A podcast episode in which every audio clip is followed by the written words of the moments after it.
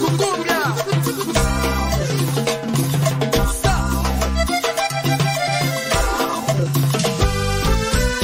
pecador a pescador, quiero ser para ti, señor.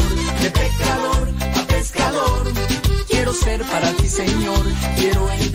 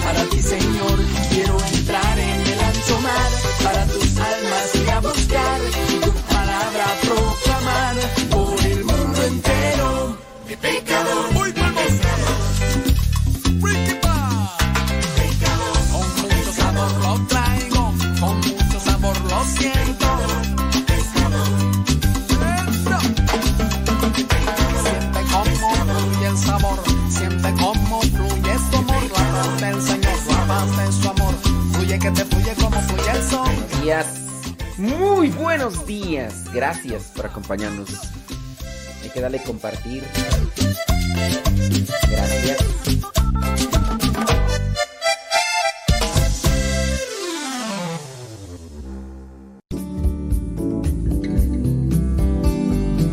Buenos días. Iniciamos nuestra jornada poniéndonos en manos de nuestro Creador. Pedimos su gracia para enfrentar como hijos suyos cada reto que la vida nos presente, acompañados de María, la dulce Madre que nos invita a proclamar las grandezas del Señor. Camina con nosotros en radiocepa.com, emisora católica de los misioneros servidores de la palabra.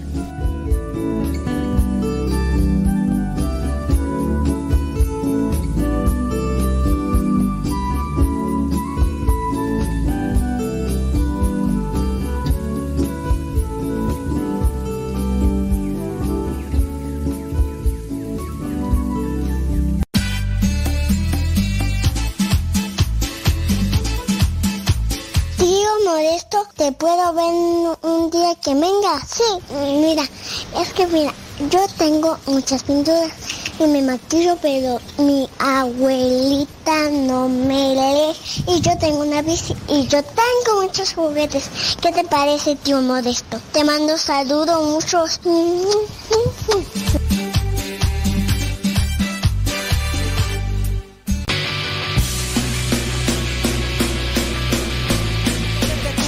no puedo parar. Lo que me das en ningún lado lo puedo hallar.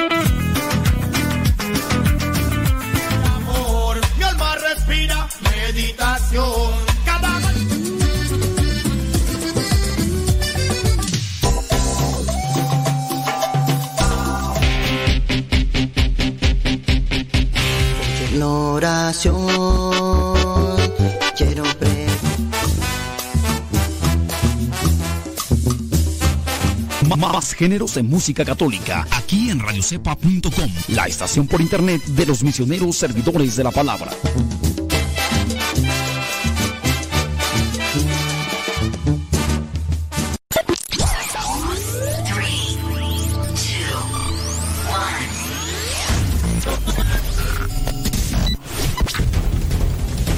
Desde agosto del 2009 comenzamos a transmitir Gracias a Dios. Y gracias a ti. Radio Cepa. Una radio que forma e informa.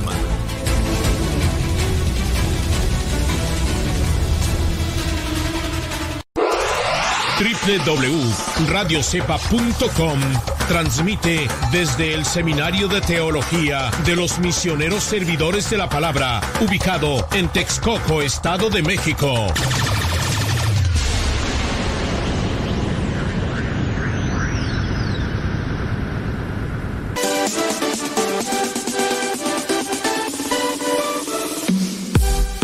Porque nuestra prioridad es la evangelización.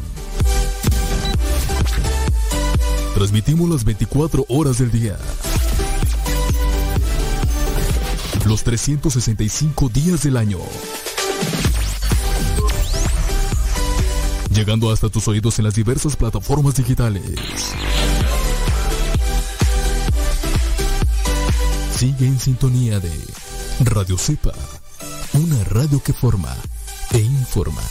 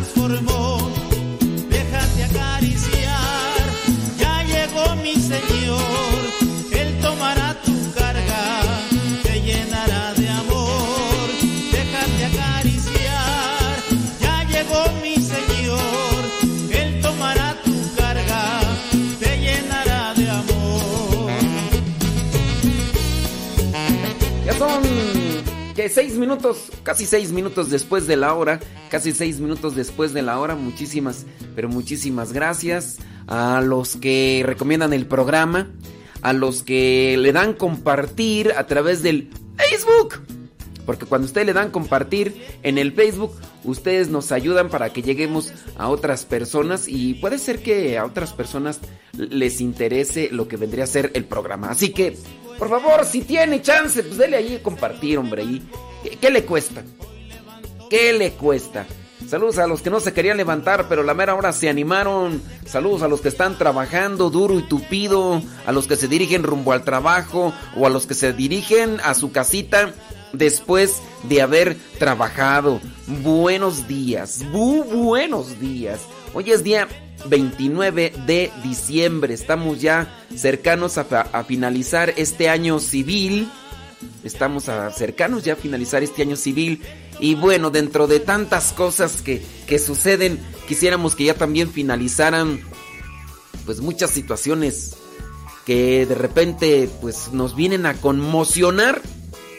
Yo, por ejemplo, soy de los que pues tengo, digamos, una, un grupo de, de personas conocidas de hace mucho tiempo y familiares y demás y, ciertamente pues me mandan mensajes y también a mí me pasan cosas y, todo. Entonces como que nos vemos como que muy, muy vapuleados por las situaciones de la vida. Anoche estaba terminando de, de preparar el Evangelio que, les comparto a través de, de mis redes sociales, un, un, Evangelio explicado. Y eran las 11 y fracción cuando me llegó un mensaje de una persona que, pues, que conozco de hace ya mucho tiempo y, me pide oración. Me pide oración por, por, su papá, dice ya por fin descansa de sus dolores Y entonces ya le pregunto yo, ¿a qué te refieres con eso que descansa? Y pues ya me da a conocer que su papá después de sufrir un, tiempo, eh, ya no me dijo la situación, ya tampoco quise preguntarle, porque creo que a veces eh, nos hacemos imprudentes o, o nos comportamos de manera imprudente cuando una persona nos pregunta, este, más bien cuando nos dice, oye, hay reza por mí, ¿no? O reza por este familiar. Y pienso yo que a veces somos imprudentes cuando queremos indagar muy bien toda la situación y, rascarle a una situación dolorosa de la vida. Yo, la, yo ya la verdad no le pregunté, yo ya no le dije, oye, pero ¿qué pasó? ¿Qué no? Me pidió oración por su papá y, y ya cuando le pregunté, ¿a qué te refieres con que ya descansa de sus dolores o de sus angustias? Y me dice, pues ya, eh, reza por, por su alma. Ya, con eso, ya para qué. Oye, pero ¿cómo no? Y a pesar de que yo la aprecio mucho, ya ella se casó hace ya algún tiempo, sé de su familia, sé de, su, de su hija, eh, sé de su esposo y todo. Entonces, son personas cercanas, podría yo decirlo, porque la conocí cuando era una adolescente, yo ya era misionero. Entonces, le fui acompañando en un proceso también espiritual y, y hay una cercanía también de amistad. Y, pues te, desconcierta. Hace algún tiempo me había pedido oración porque estaba enfermo su papá y porque lo angustiaba la situación de la vida y todo. Y, anoche me mandé ese mensaje. Son, son cosas, ¿verdad?, que, nos golpean. Yo voy saliendo como de una situación también de duelo. El día 25 de diciembre, eh, pues ya mi papá se comunicó con nosotros y, y nos dice que un hermano de él, o sea, un tío nuestro, pues pues se adelantó, así, un día antes todavía andaba trabajando, andaba por ahí haciendo sus actividades de forma ordinaria, de repente en la tarde comienza ahí a decir algunas cosas con respecto a su situación de, su organismo y, y, le sucede algo, ¿no? Lo llevan al hospital y sucedió algo y, y pues bueno, en 25 digo, y apenas cuando fue el día domingo, cuando me mandaron ya el video de, del del funeral, del, del sepelio, pues ves una realidad y como que, ah, no sé, uno no, no, lo concibe. Pero bueno, dentro de tantas cosas que, que, nos, que nos golpean y tantas cosas que nos sacuden, pues hay que ponernos de frente ante la presencia de Dios y seguir caminando. Esperar los tiempos de Dios, esperar, esperar con esperanza esperar con esperanza, qué es lo que quiero yo para mi vida, qué es lo que deseo yo, por ejemplo, para el próximo año, pues esperarlo con esperanza. Voy a esperar, porque hay veces que uno espera, no sé si se han fijado que uno a veces espera, de repente uno espera, pero como que no, no, no espera con esperanza. Por ejemplo, yo voy a esperar en una fila, no sé, para entrar a un lugar o, o para recibir algún servicio pero no espero con esperanza, espero desesperado. Espero enojado. ¿Por, qué no se apura aquel? Apúrate, inútil. Y uno maltrata y no, hay que esperar con esperanza. Y en base a eso yo presento lo que vendría a ser la línea de una reflexión que quiero hacer el día de hoy, esperar con esperanza, sobre el Evangelio. Eh, el Evangelio del día de hoy nos presenta a un anciano, eh, Simeón. Simeón que era un personaje que estaba ahí en el templo y le pedía a Dios, le pedía a Dios algo y él esperó. Esperó y llegó el momento y ahorita vamos a platicar un poquito de él, vamos a ir una pausa.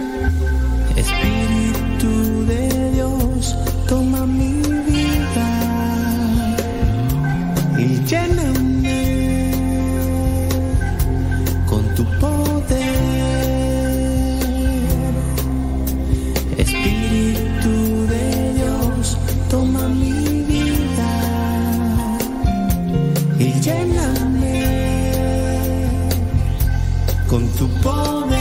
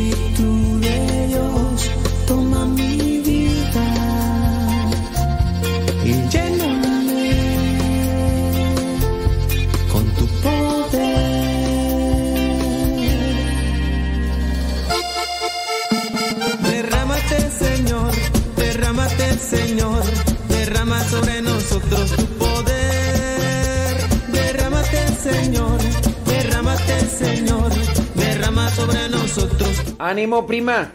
Ánimo, prima. Estamos unidos en oración. Ahí está mi prima escuchándonos y pues sí, nos duele en el corazón, prima, y pues me imagino que obviamente es más ustedes, más ustedes ese dolor.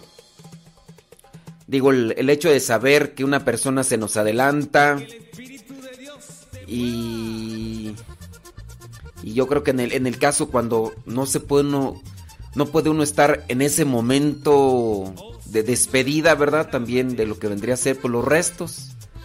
Pero sí son son situaciones eh, difíciles, prima, y, pues más allá de querer decir cosas o mm, querer consolar con palabras, creo que nos debemos de unir en oración y pedirle al buen Dios que nos dé esa esperanza y que nos dé esa paz que, necesita nuestra alma, prima. Así que ahí les encargo también una oración por mi prima Goya, que, ahí está conectada y nos está escuchando, ahí está en, el Facebook. Y, pues sí, es la oración la que nos va a reconfortar, la que nos va a dar luz. Y es Dios el que, que sana.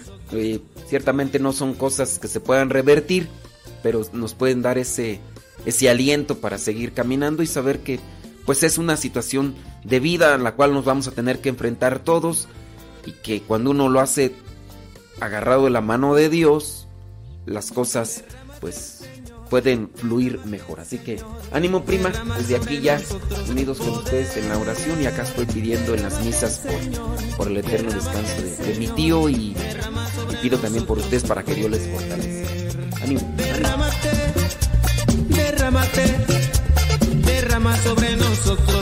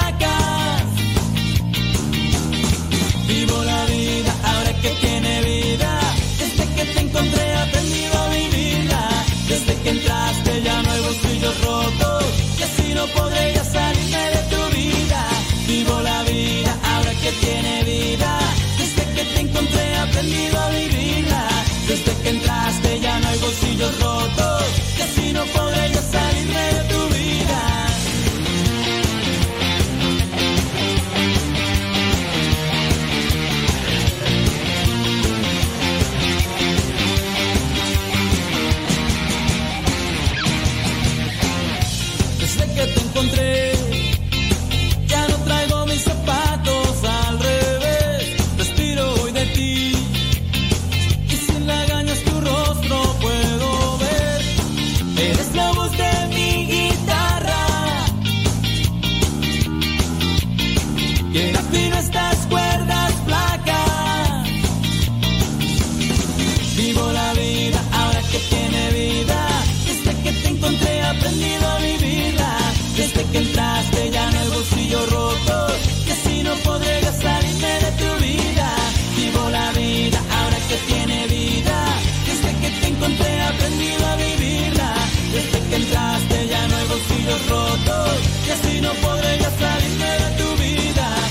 Son 18 minutos después de la hora, 18 minutos después de la hora. Muchísimas gracias. Qué bueno que están ahí conectados con nosotros. Si tienen preguntitas, pues hagan preguntitas. Yo igual voy a tratar de, de ir respondiendo ahí a sus preguntas en la medida en que las vea, ¿verdad? Porque si no las veo, porque ahí de repente hay muchos saludos y todo lo demás. Y fíjese que, que hablando de, de esto, esperar con esperanza. Es una disposición del corazón. Esperar con esperanza es, eh, espero aquello que, mm, que, me da paz, que me da tranquilidad. Espero aquello que anhelo, pero lo voy a esperar con esperanza y que es un don de Dios. Para esto hay que trabajar. En el Evangelio del día de hoy se nos presenta como Simeón, guiado por el Espíritu Santo, aunque era un hombre justo, un hombre de oración, un hombre mortificado, ya un hombre anciano, había esperado mucho tiempo y pudo ser guiado por el Espíritu Santo al templo en el mismo momento en el que José y María se presentaban para ofrecer el sacrificio y cumplir con la ley de los judíos, que para la purificación tenían que ofrecer un par de, tórtolas en la situación de ellos, también de pobreza. Pero el Espíritu Santo guía a Simeón para que se encuentren y dentro de muchas muchos muchos matrimonios que se acercaban a ofrecer estos sacrificios, él pudiera distinguir quién era el matrimonio que llevaba al Mesías, al Salvador, al anunciado por los profetas. Y creo que dentro de el querer esperar con esperanza, nosotros debemos estar conectados con Dios para entender sus mensajes, para entender lo que nos dice todos los días. Y la oración, la reflexión, y pues hay que poner en práctica. Yo reflexionaba, miren, tengo por ahí, por lo menos son tres casos de matrimonios que están en conflicto en estos días. ¿Y por qué están en conflicto en estos días? Pues por diferentes circunstancias. Unos, infidelidad, otros, problema de suegra, otro problema con los hijos, otro problema con los, las cuñadas. Entonces, ya dije cuatro, ¿verdad? Y nomás había dicho que tres. Bueno, son varios. Y uno dice, qué mal, ¿no? Que en estas fechas donde se debería de reinar la alegría, donde debería de reinar la paz, la tranquilidad, haya desorden, haya golpes, haya forcejeo, haya insultos, haya maltrato.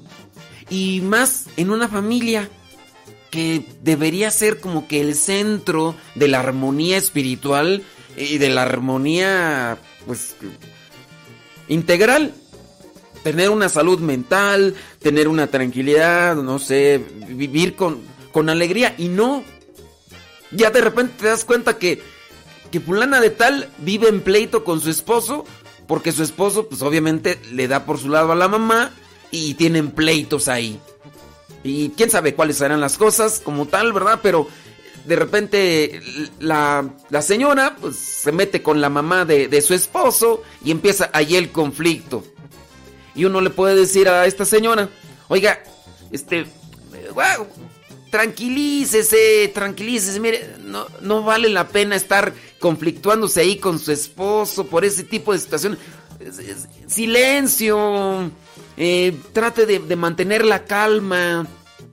Obviamente la señora quiere salir a la defensa de su familia como tal, de sus hijos y, y, de su matrimonio, que porque el hijo le da por su lado a la mamá, pues eso mamá, pues tiene que darle por su lado. Y empieza el conflicto y obviamente ella dice una cosa, el esposo la defiende, quizá la mamá, la mamá también a lo mejor se mete, pues es que cada quien habla sus versiones y una veces no saben a quién creerle. Uno dice una cosa y el otro dice otra, dice uno, ¿a quién le creo? ¿Quién dice la verdad? De repente nos movemos más por las emociones, ¿verdad? Y le echamos un poquito más de crema a nuestros tacos. Y obviamente pues, le ponemos más espuma a la situación. Pero uno dice, a ver, aquí la cosa se va a normalizar y a tranquilizar en la medida en que ustedes, calmantes, montes, alicantes, quintos, pájaros, cantores, guarden silencio, oye, porque si no guardan silencio, pues las cosas nos van a acomodar. Entonces hay que esperar con esperanza. Yo, yo pido una cosa, bueno, espero con esperanza. De repente me, me, me sulfuro y, comienzo a exigir y, y ya, yo, yo, quiero ya. Oye, pues, pues, también no seas impositiva. No es exagerada. Ese por un lado, uno de los casos. Yo digo, hay que esperar con esperanza, ¿no? Uno pide algo y hay que esperar con esperanza. Otro caso también muy, muy reciente. Resulta que el fulano, ¿verdad? Que es cosa que, que casi no se da, pero el fulano le es infiel a la esposa. Y ya, lo agarraron con las manos en la masa. O con las manos, pues tú ya sabes dónde, ¿no? Entonces ya no hay forma de, de decir, no, en un principio decía, no, no es cierto, pero ya cuando la agarraron con las evidencias y todo, dijo, no, está bien, que no sé qué, no sé cuánto, ¿no? Muy bien. Entonces ya, se da prácticamente la separación. Ahora, cuando los dos tienen un encuentro, él dice una cosa y ella, por defender su situación, grita y todo lo demás. El otro está mal por la infidelidad que cometió. La otra está reclamando cosas que pues, a lo mejor está en su derecho, pero ya cuando las cosas están realizadas en una acción, yo digo, pues ya para qué. Es que el otro dice una cosa y ella le contesta. Y se agarran. Yo le digo a ella, le digo, calmantes montes. Ya, ya que le reclamas. Para que no, pero es que, que la verdad, que no sé qué, que no sé digo, no, hombre, pues ya. Ya las cosas están hechas. Ya tú le vas a reclamar y todo. A ver, además, si le vas a reclamar, reclámale en un tono que no te desgaste. En un tono o en una forma que, no te lleve a hacer más grande el problema. Porque si de por sí hay un problema entre los dos y, luego con esa actitud en la que le estás respondiendo, no, es que él empieza. Ok, él empieza y tú le sigues. Él empieza y tú rematas. Tú rematas y él te contesta. Crecen los orgullos y grita uno y grita otro. Y después ¿Dónde queda todo? No, no se soluciona nada, peor aún, se agrava una situación, porque fíjate, eh, los dos empiezan allí a pelearse, traían un problema por el cual comenzaron a alzar la voz y a gritarse, y después ya agregaron otro, porque dentro de su impulso, dentro de su enojo, dentro de su gritería, hicieron o dijeron algo que, le molestó al otro, entonces ya aparte del problema le agregaron otro. Yo digo, esperar con esperanza. Sí, van a decir, oh, pues tú, tú como no tienes problemas de esos, bendito Dios. Bendito Dios que no tengo problemas. Pero eh, pues sí, hay que tratar de mirar las cosas más desde ese lado y pues, bueno, yo ahí se los dejo pues para que lo reflexionen. Tenemos que ir a pausa. Bueno. Haces ver que mis problemas en verdad no son para tanto, es un pacto, no soy santo, si me caigo me levanto. Vivamos la alegría y olvidemos todo el llanto, si me contamina el odio limpia el Espíritu Santo. Madre, protégeme de los problemas, que si ando en la calle me secuestran mis dilemas. Que soy un ser humano y es normal en mí errar, aunque me he portado mal, madre, sé que por mí vas a velar.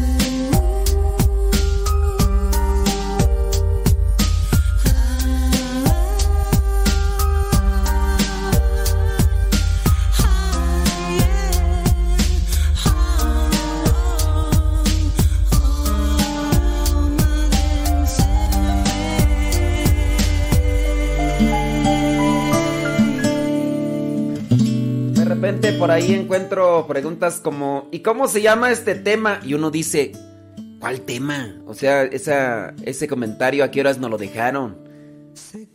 Mm, me es difícil pues dar una respuesta. Digo, para las personas pues que preguntan que por el tema. ¿El tema? ¿Cuál tema? ¿El tema esperar con esperanza? ¿Será el tema que estamos tratando? ¿O, o la canción o a qué se refieren. Está difícil, ¿verdad? Yo creo que está, ah, incluso por ahí mismo también comienzan los problemas entre los matrimonios, ¿no? Bueno, no solamente entre los matrimonios, también entre, entre los grupos y demás. Porque uno dice una cosa y uno la entiende bien porque uno la dice así. Y uno espera que el otro también lo entienda a la primera y pues yo no, o sea, Creo que muchas de las veces uno necesita ser más claro cuando uno pregunta cierto tipo de cosas o cuando comenta cierto tipo de cosas. Digo, solamente pues sea como para querer agregar un elemento a, a la situación. Ya que en ocasiones nosotros pensamos que el otro está conectado con nuestros nuestros sentimientos, nuestros pensamientos, la suposición, la, la suposición que tanto nos nos afecta. Pues, la amargura en ti no morará. Solo Dios puede juzgar. Tú no puedes condenar y mucho menos murmurar. Si tú quieres que el Señor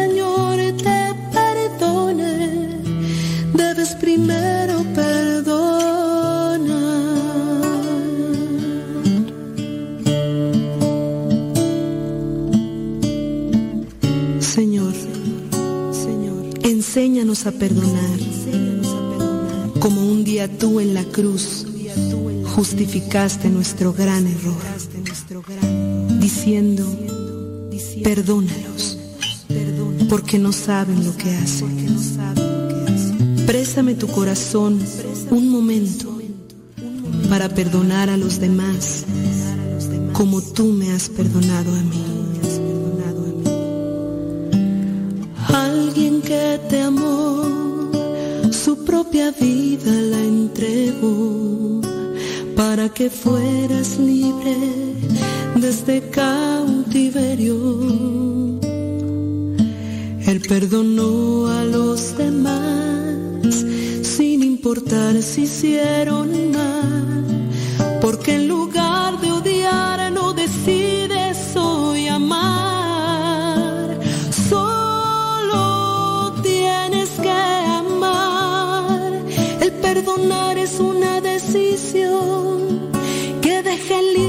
Tu corazón, sana toda herida.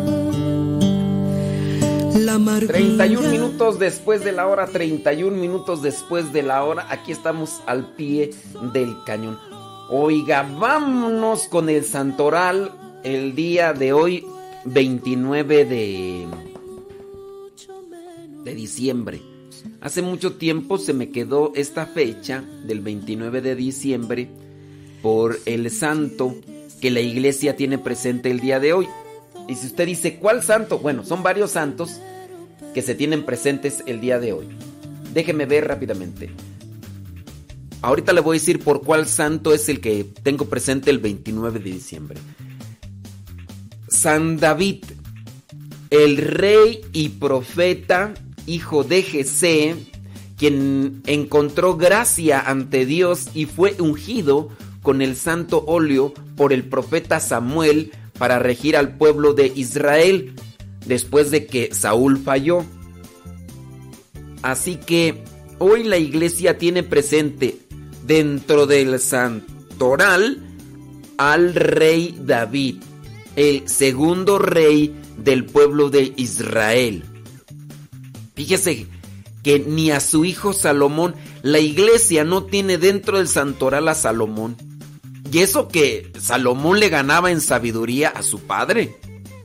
Sí, y eso. Pero no. ¿Qué fue lo que... ¿Qué es, ¿Qué es lo que se rescata de David? Sin duda, su aceptación en el pecado, su reconocimiento. Y eso es sin duda lo que nos puede llevar a acercarnos más a Dios.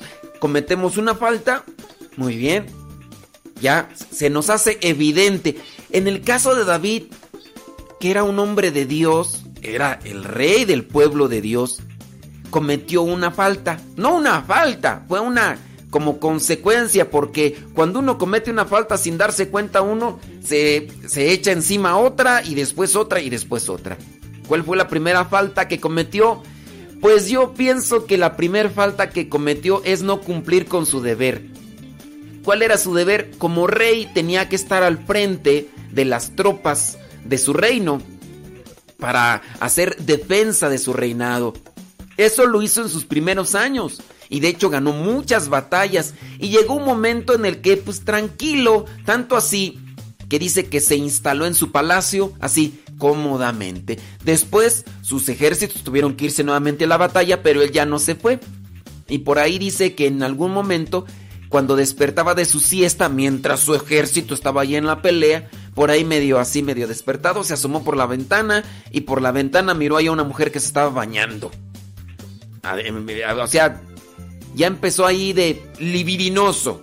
¿Qué tenía que.? Si ya la miró que estaba bañando, volteate, es una señora eh, esposa de otro fulano, ya lo que sea, y aunque no sea esposa, pues ya tú tienes que andar ahí de metiche. Pero no, ahí ya no cumplió con su deber. Después, eh, en la flojera, en la siesta, se levanta y yo no digo que, que, sea pecado echarse una siesta, no, pero no estaba cumpliendo con su deber. Pero bueno, eh, se asoma y ve a una mujer que está bañando. ¿Qué tiene que andar viendo una mujer que está bañando? Sea quien sea. Y ahí ya cometió otro pecado. Después, pues ya, se le encendió la chimenea, el, boiler. Se le prendió el boiler y pues como era rey, dijo, mándenmela traer. Y se la trajeron y pues, quién sabe qué le dijo, qué le ofreció, eh, qué le hizo, cómo lo hizo. El chiste es que tuvo ahí, tú ya sabes. Y después la mujer quedó embarazada. Y ya la mujer cuando quedó embarazada, eh, fue y le dijo, oye, este David, quién sabe si lo hizo una vez, dos veces, ya no nos metamos ahí porque no vamos a pecar. Y ya después llegó ella y ya le dijo, ¿sabes qué? Pues ya. Pasó lo que tiene que pasar con estas cosas, ¿verdad? No que en ocasiones, ¿verdad? Que hay, hay personas que de repente te dicen, estás embarazada, pero ¿cómo? Pues, ¿Cómo? ¿Cómo que cómo? Pues ¿qué hicimos? ¿O qué? ¿O qué se hizo? ¿O qué? Pues todavía hay, gente tan ingenua. Gente se quiere pasar por ingenua. Oye, que, que, ya, no, ya no le bajó, ¿no? Que ya, ya está embarazada, pero Está embarazada, pero, pero ¿cómo? ¿Cómo pasó? ¿Cómo pasó? Ay, por favor, por favor, por favor. Bueno, la cuestión está de que ya entonces cuando ella le dice que está embarazada, el esposo de esta mujer que se llama Betsabe anda por allá, se llama Urias y anda en, la guerra, porque él es el soldado, lo manda a traer, lo pone borracho y le dice a ver si ya borracho se le enciende también el boiler y se va con su mujer y ya tienen ahí, tú ya sabes qué, y después lo manda a traerse a la guerra y ya después dentro de un tiempo, pues ella le dice, este, ¿sabes qué? Este pues ya, eh, aquel día que viniste, medio acá, tú sabes, y, pues eh, eres bueno, con una vez tuviste, ya pegaste chicle, con una vez, y ya. Y no, pues resulta que él dijo, no, yo no puedo irme con mi mujer, porque ¿cómo voy a irme con mi mujer? Y todo. La cuestión es que después lo mandó prácticamente a asesinar. Y David no se daba cuenta. David no se daba cuenta. No se daba cuenta hasta que llegó un profeta y le dijo, a ver, la situación así, así, así, así. Eh, imagínate que sucede esto, ¿tú qué harías? No, pues esto haría. Imagínate que un señor tiene chivas, y después sabe que su vecino tiene una, solamente una, va y le roba la que tiene. ¿Tú qué dirías de ese? No, pues que es un malvado, pues eso mismo hiciste tú, porque tú tienes varias mujeres, tú eres rey, pero fuiste con la mujer de uno de un hombre, la única mujer que tenía y tú y al final dijo, "Está bien, me arrepiento." Ya el arrepentimiento. Yo pienso que ese es otro de los puntos ya cercanos a esta eh, fin de este año es hemos reconocido nuestras faltas, hemos reconocido nuestros errores, hemos reconocido nuestros tropiezos, que tantas cosas hemos hecho mal durante todo este año, incluso de cuántas se nos ha señalado, es que tú esto, es que tú lo otro, y uno a veces, lejos de aceptar, uno comienza a, delegar responsabilidades o, delegar culpas. No, es que tú también tienes la culpa. No, es que tú también esto, es que lo otro, esto el fulano. Hablaba ese ratito sobre los problemas estos matrimoniales que me ha tocado estar atendiendo ahí someramente. Y sí, ella viene y se queja de él. Él viene y se queja de ella. Y cada quien delega responsabilidades o delega culpas y a la mera hora no se acepta que también tienen vela en el entierro, como dicen en mi rancho. También tiene culpa. ¿Por qué? Porque empezó a echar su cosa. Y, y no aceptamos. ¿Por qué nos cuesta aceptar nuestros errores, nuestros tropiezos? ¿Por qué nos cuesta aceptar nuestras equivocaciones? A ver, ¿por qué nos cuesta? ¿Saben por qué nos cuesta? Nos cuesta porque somos soberbios, criatura. Nos cuesta porque somos orgullosos. Nos cuesta porque somos muy egoístas. Y queremos salir limpiecitos de todo. No queremos comprometernos. No queremos asumir consecuencias de nuestras faltas y nuestros errores. Esa es la cuestión. Y entonces hay que luchar contra el egoísmo, contra el orgullo y contra la soberbia que cada día pareciera ser que se eh, incrementan más o se inflaman más. ¿Por qué están los problemas en este grupo de trabajo? Por orgullos, por soberbia, por egoísmo. ¿Por qué están los problemas en este grupo de iglesia? Por lo mismo. ¿Por qué están los problemas en este matrimonio? Por esa misma situación. Y no aceptamos. Bueno, al final David sí reconoce sus faltas, dice sí, la regué, ya, y Dios miró con buenos ojos el arrepentimiento de aquel hombre el reconocimiento de sus faltas y ya trató de enmendar eh, ahí sus errores y todo y Dios miró. Bueno, eso vendría a ser como una pequeña visualización de por qué la iglesia tiene dentro de la lista de sus santos a David, el segundo rey del pueblo de Israel. Fíjate que a diferencia de una vez, perdóname que me alargue un poquito, pero a diferencia de Saúl, el primer rey, que también cometió un error, y de hecho, cuando fue Samuel a decirle, oye, Saúl, ¿qué pasó con esto? Le mintió. Le, dijo, no. Y le dijo Samuel, oye, ¿y esto? ¿Por qué lo estás escondiendo? ¿Por qué no dices la verdad? Y lejos de decir, ah, sí es cierto, ya me descubriste en la maroma, Samuel. Disculpa, no, empezó a justificarse y, y, por eso ya Dios dijo, ¿sabes qué? Saúl ya no, no, no está haciendo bien las cosas y le dijo a Samuel, Samuel, ve, tienes que escoger a alguien. Y ya le dijo, tienes que ir con Jesé y así, así, las características. Pero pues sí, a veces no, pues no reconocemos nuestras faltas. Yo creo que es un punto también a reflexionar, ¿no? Y al finalizar este año, ¿cuántos errores hemos cometido? ¿Cuántos de ellos aceptamos? ¿Cuántos de ellos también nosotros empezamos a aceptar las consecuencias.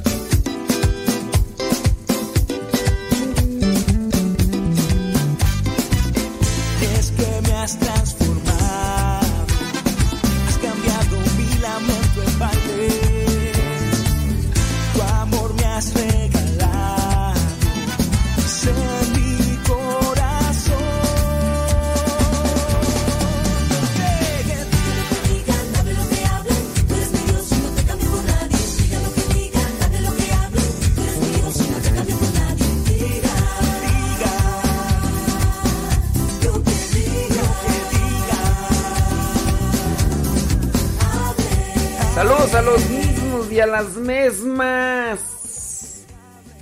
Saludos al gallo Rangel. Dice que es gallo Rangel. Bueno, saludos. Déjame ver quiénes son de los que casi no se aparecen. Los mismos y las mismas, pues ya. ¿eh?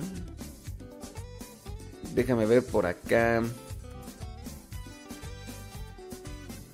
Ándele pues. Saludos. No, pues es que son los mismos y las mismas.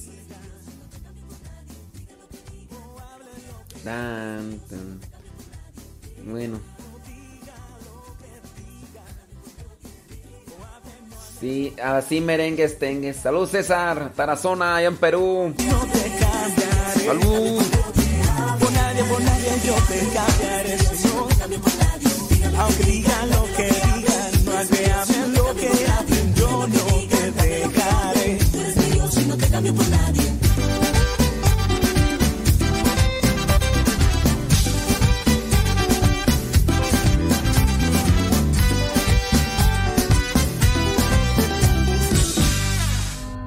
Dios es mi hit, mi número uno.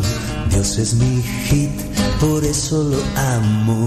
Tú estás aquí y todo ha cambiado. También es tu hit, por eso te Me has dado amor, un amor santo. Tú estás aquí, todo has logrado. Tú eres mi amor, amor de hermano. Y quiero decir que solo te amo. Tu sonrisa es lo que más quiero. Toca mi amor todo lo cierto que en mi corazón tengo guardado. Amor de niño atrapado. Furia violenta de sentirse amado. Toma mi amor porque es sagrado. Bendito amor que tú nos has dado fruto del amor encarnado. La ira, ira, ra, ra, ra. La ra, ira,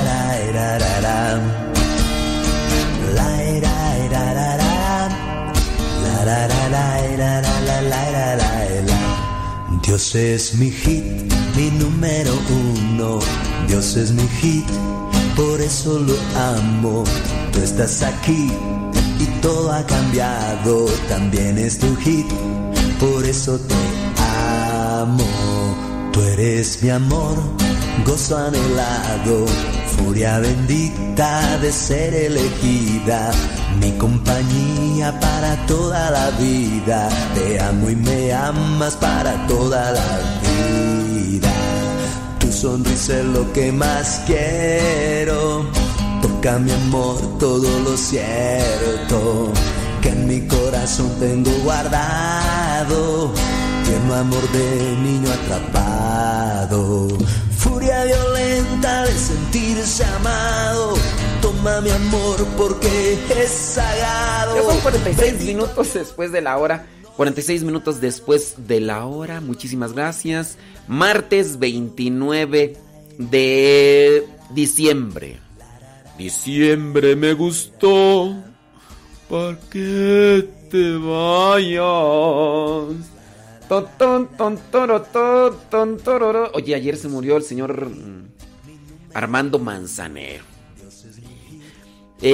Yo miré que por ahí en algunas ocasiones se presentó en la Basílica de Guadalupe a cantarle a la Virgencita de Guadalupe. Y de hecho por ahí tiene una canción que le compuso. De hecho también él la canta a la Morenita, se llama así.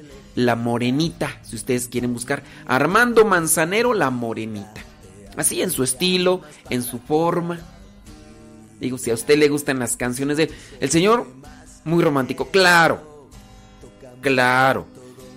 Hay personas que me han cuestionado porque cuando, por ejemplo, hablo de un personaje público, como en este caso, dicen, sí, pero ve- vean su vida ni que fuera buen ejemplo. A ver, momento, yo no dije primeramente que fuera un testimonio así como para, que es el prototipo de los santos. Yo no dije eso. Sí, pero es que también tienes que decir eso. Digo, no hay necesidad, ya el que conoce su vida pública ya conoce su vida. Además, ya falleció. Uno lo que tiene que hacer es, pedir por su eterno descanso. Sí, pero también fíjate su vida como era, se casó tantas veces y, esto y lo otro. a ver, ¿por qué somos así? E, eso me pasó con lo de Diego Armando Maradona, que mencioné sobre lo solamente de su muerte. Oye, pues no, unos ahí, yo no sé para qué tú estás diciendo esos nombres, ni que hubieran dado buen testimonio, que no supiste de todos los escándalos en los que anduvo Diego Armando Maradona, todas las mujeres y los escándalos de droga. Oye, ya murió. Yo estoy diciendo que recemos por él. Sí, pero ni que fuera un buen ejemplo. A ver, o sea, yo no estoy diciendo que es que, está comparado con, un santo de la iglesia. O lo estoy diciendo. Sí, pero. ¿Y qué sé? O sea. Yo a veces no entiendo ese tipo de mentalidades. Y me lo dejan ahí en, las redes sociales. Porque nos escuchan y ahí empiezan ahí. No sé, después de esta queja mía. Ya no me van a escuchar porque, bueno, no estoy diciendo los nombres de las personas que siempre salen ahí. Yo solamente digo, murió el señor Armando Manzanero, oremos por él, hizo una canción a la Virgen de Guadalupe. Yo no estoy diciendo otra cosa, no quiero ya sacar sobre su vida, creo que ya una persona falleció, ya pidamos a Dios que tenga misericordia de él y ya. Ya. Es, ese es el tipo de persona que a veces le gusta armar pleitos nada más así de porque sí. Yo no sé, me imagino que estas mismas personas que me arman pleito ahí en las redes sociales de que, sí, por ejemplo esto de Maradona, que yo ya no quise contestar, le dije, ¿para qué les contesto?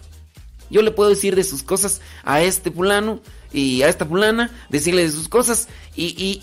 Pero dije, no, no. Si así son en las redes sociales, me imagino que también en persona han de ser igual, ¿verdad? Me imagino. Son de esas personas que reclaman una situación y, si no la inventan, arman un arman polvadera donde van caminando.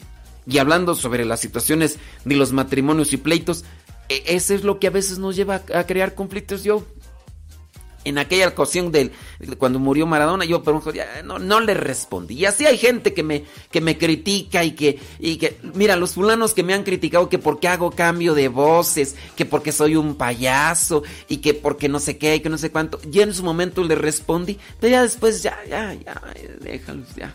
O sea, les dices una cosa, te van a sacar otra, y te vas a sacar otra, y después te van a inventar otra, y, y ya son gente que, que no está a gusto, que ya está acostumbrada a pelearse, ya déjalo, ya, ya.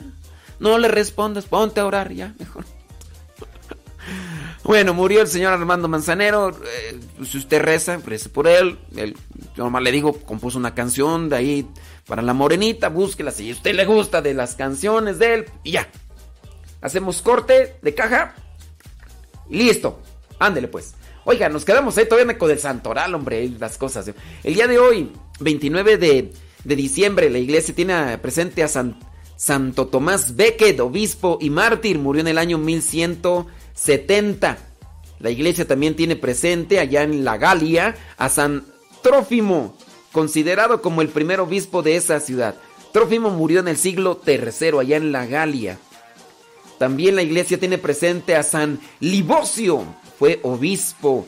Dice que allá en Cartago murió en el año 258.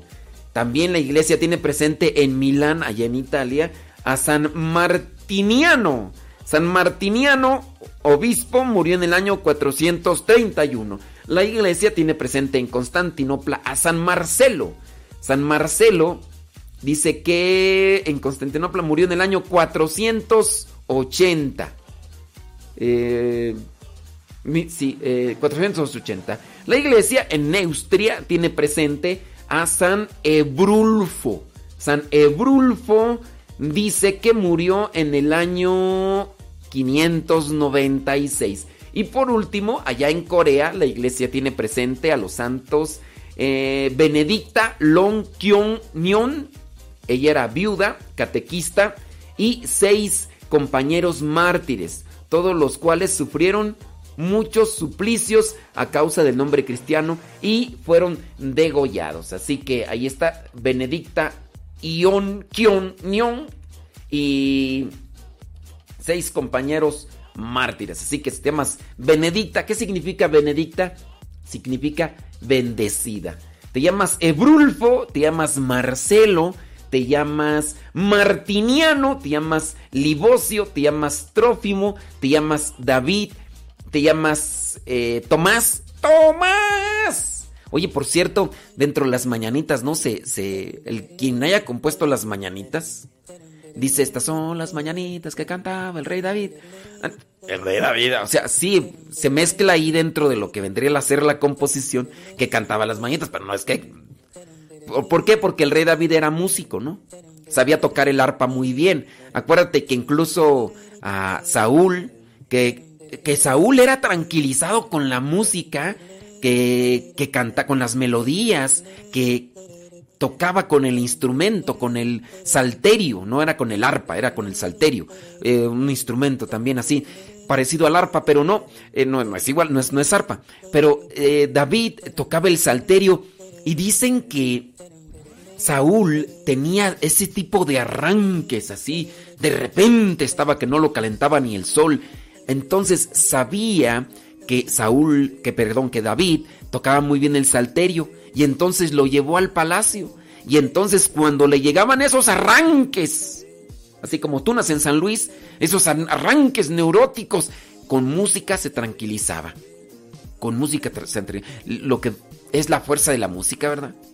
Ay, hay que controlar eso. Bueno, por eso es que se mezcla ahí y también pues David era muy alegre, danzaba cuando trajo de regreso el arca de la alianza, danzaba tanto así que la hija de Saúl lo criticó y se burló de él y ya después David le dijo, pero ¿por qué me criticas? Estoy bailándole al Señor, estoy bailando ante el arca de la alianza y demás. Por eso es que se mezcla ahí a, a David dentro de lo que vendría a ser la... Las mañanitas, pero nada, nada que ver. Oye, hablando sobre una situación, ya nada más para ir cerrando lo que vendría a ser esta cuestión de esperar con esperanza. No sé cuál situación difícil puedas tener. Hay veces que tenemos situaciones difíciles, pero sabes, a veces aprendemos a surfear. No nos ahogamos en las situaciones difíciles. Yo te invito para que el día de hoy tú tengas presente eso trates y esfuérzate de orar para saber surfear en esas situaciones difíciles. Ponte en las manos del Señor, trata de esperar con esperanza, pídele al Espíritu Santo que te ilumine y bueno, eh, son cosas que uno tiene que ir haciendo todos los días.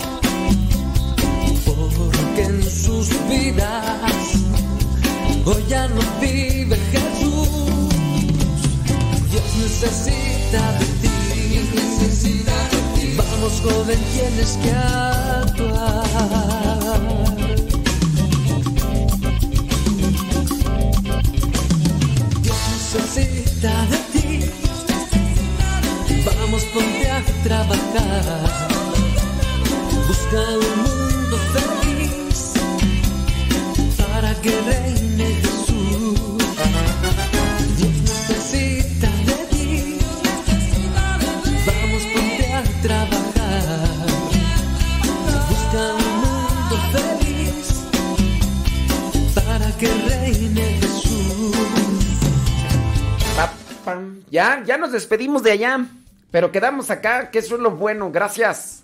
Gracias. Gracias a la vida que me ha dado tanto. Me dio dos luz. Déjame ver, a ver. mm.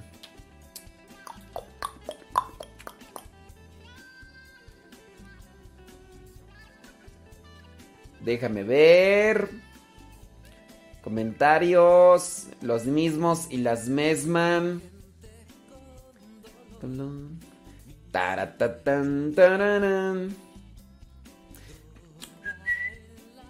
Dice... Eh, ok, muy bien, gracias.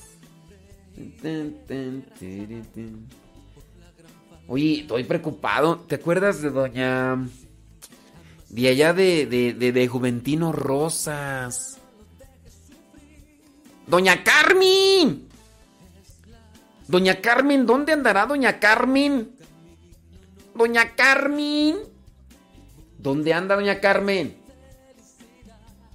Asómese al Facebook. Antes se asomaba todos los días. Ya no se asoma Doña Carmen.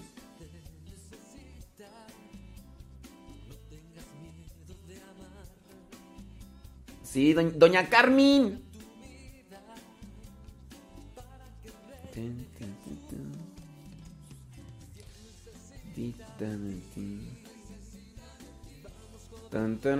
Déjame ver aquí.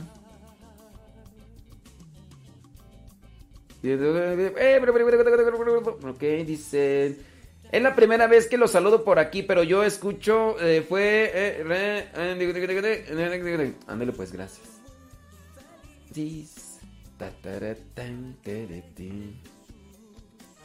Bueno. Ti, ta, de, tin.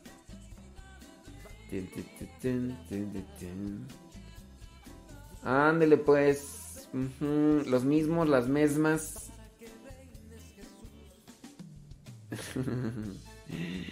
Dice.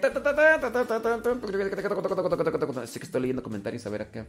A ver si pusieron algo diferente, ¿verdad? Porque. No, no hay nada diferente. Los mismos y las mismas. ¡Está bueno! Listo, listo. Ya. Ya miré los comentarios de allá de las. De la otra estación. Thank you. Tu. Pi, pi, pi, pi, pi, pi, pi.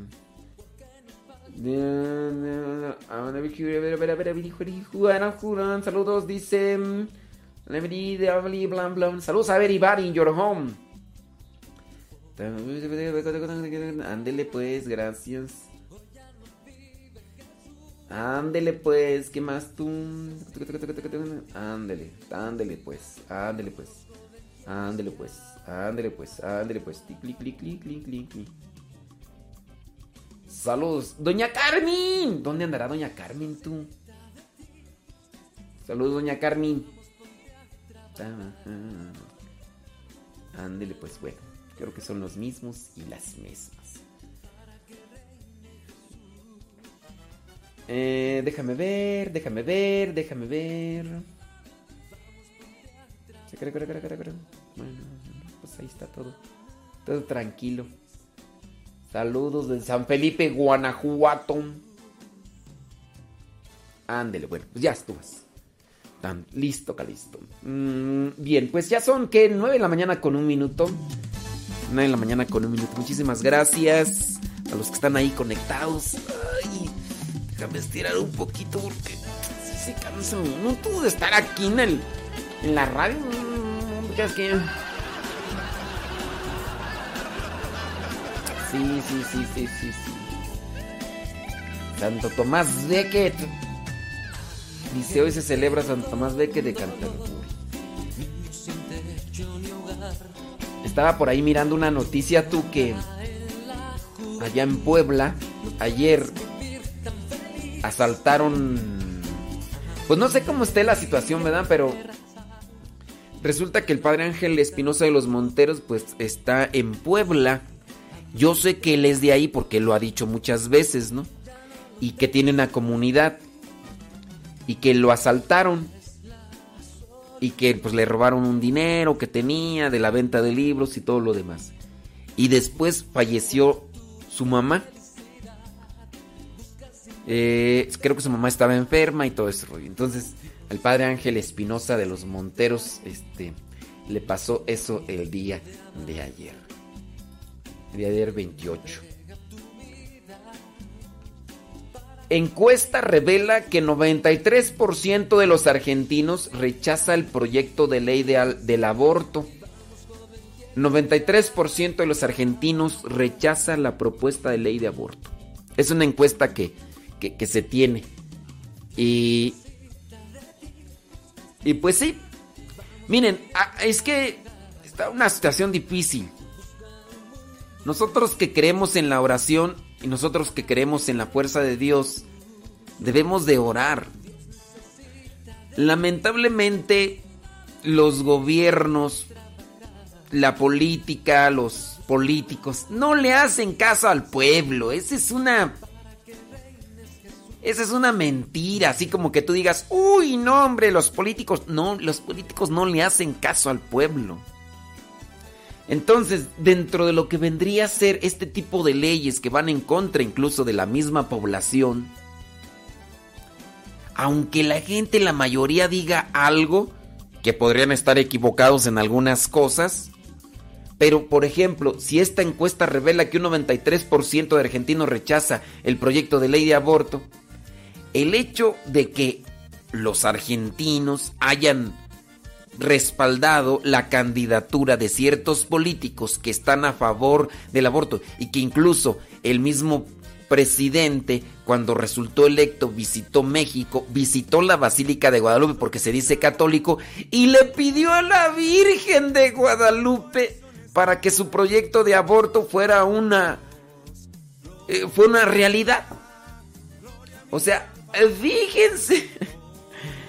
o sea, pero, esos son los católicos políticos. O son los políticos católicos. ¿Será entonces que son hipócritas y se dicen solamente religiosos o, que profesan una religión a su conveniencia o lo hacen para ganar votos?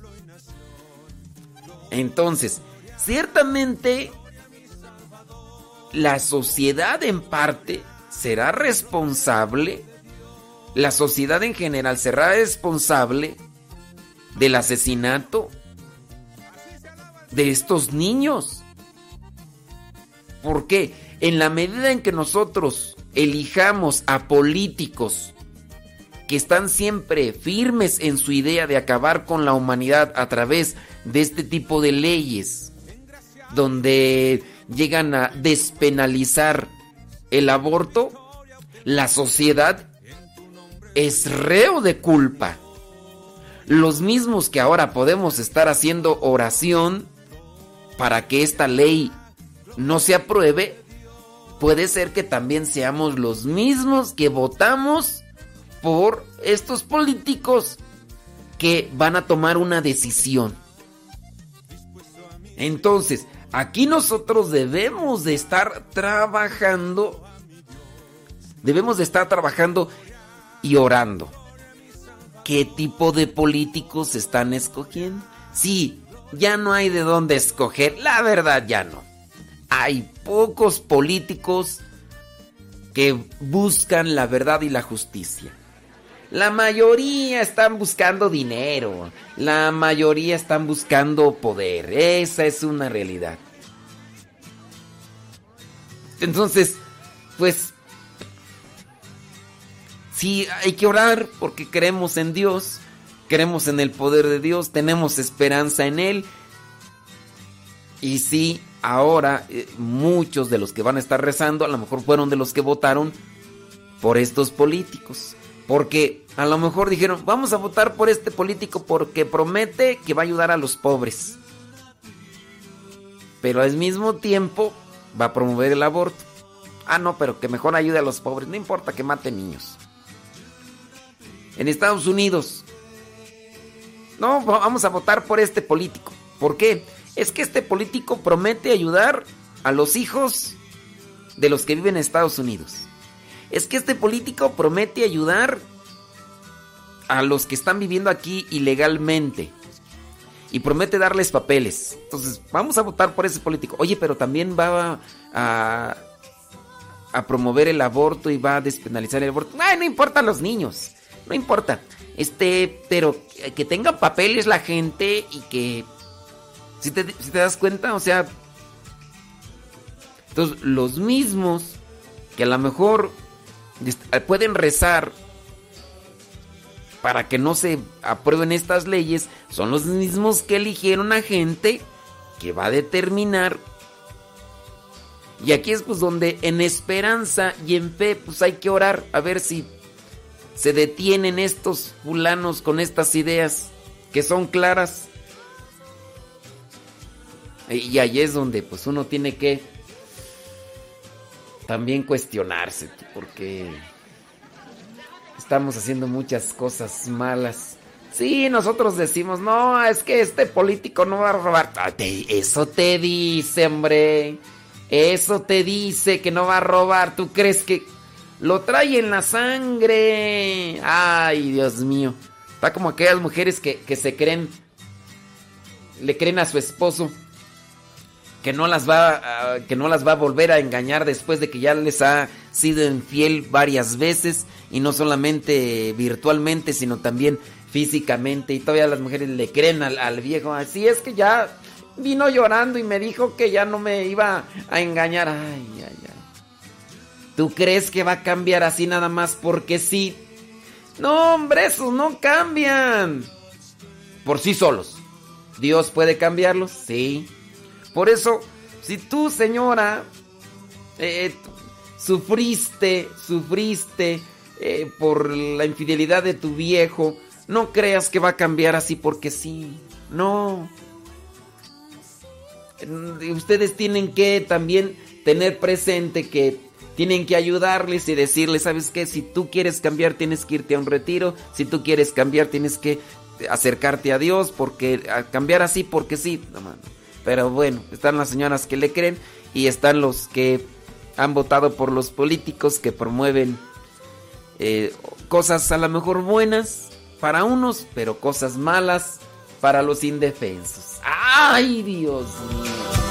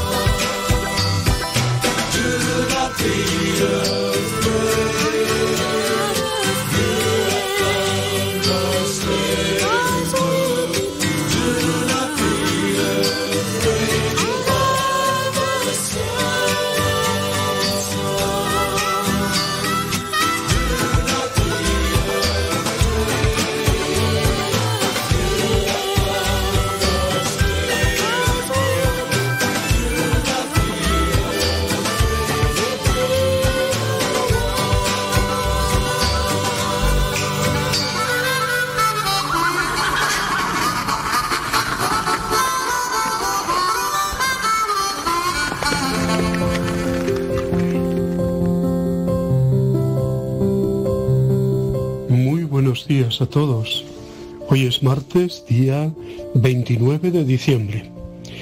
Estamos aún en la octava de la Navidad, hasta el día 1 en que celebremos a Santa María, Madre de Dios, celebremos la Jornada Mundial de Oración por la Paz y el Año Nuevo, el Año Nuevo Civil, porque realmente el año nuevo religioso ya o espiritual o pastoral lo hemos celebrado inaugurando el Adviento, ¿no?